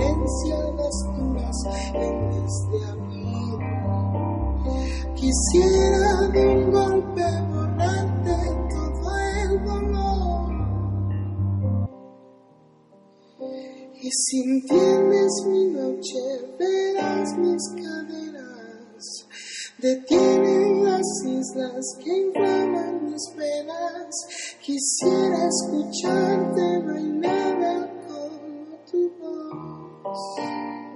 No hay nada como tu voz.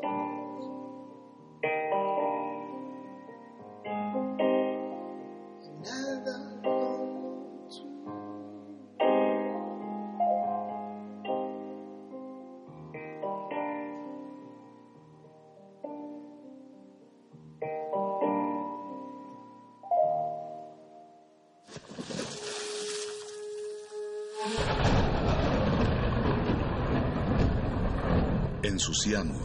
Porque la renovación está en limpiar. Limpiar. Limpiar. Aguas negras.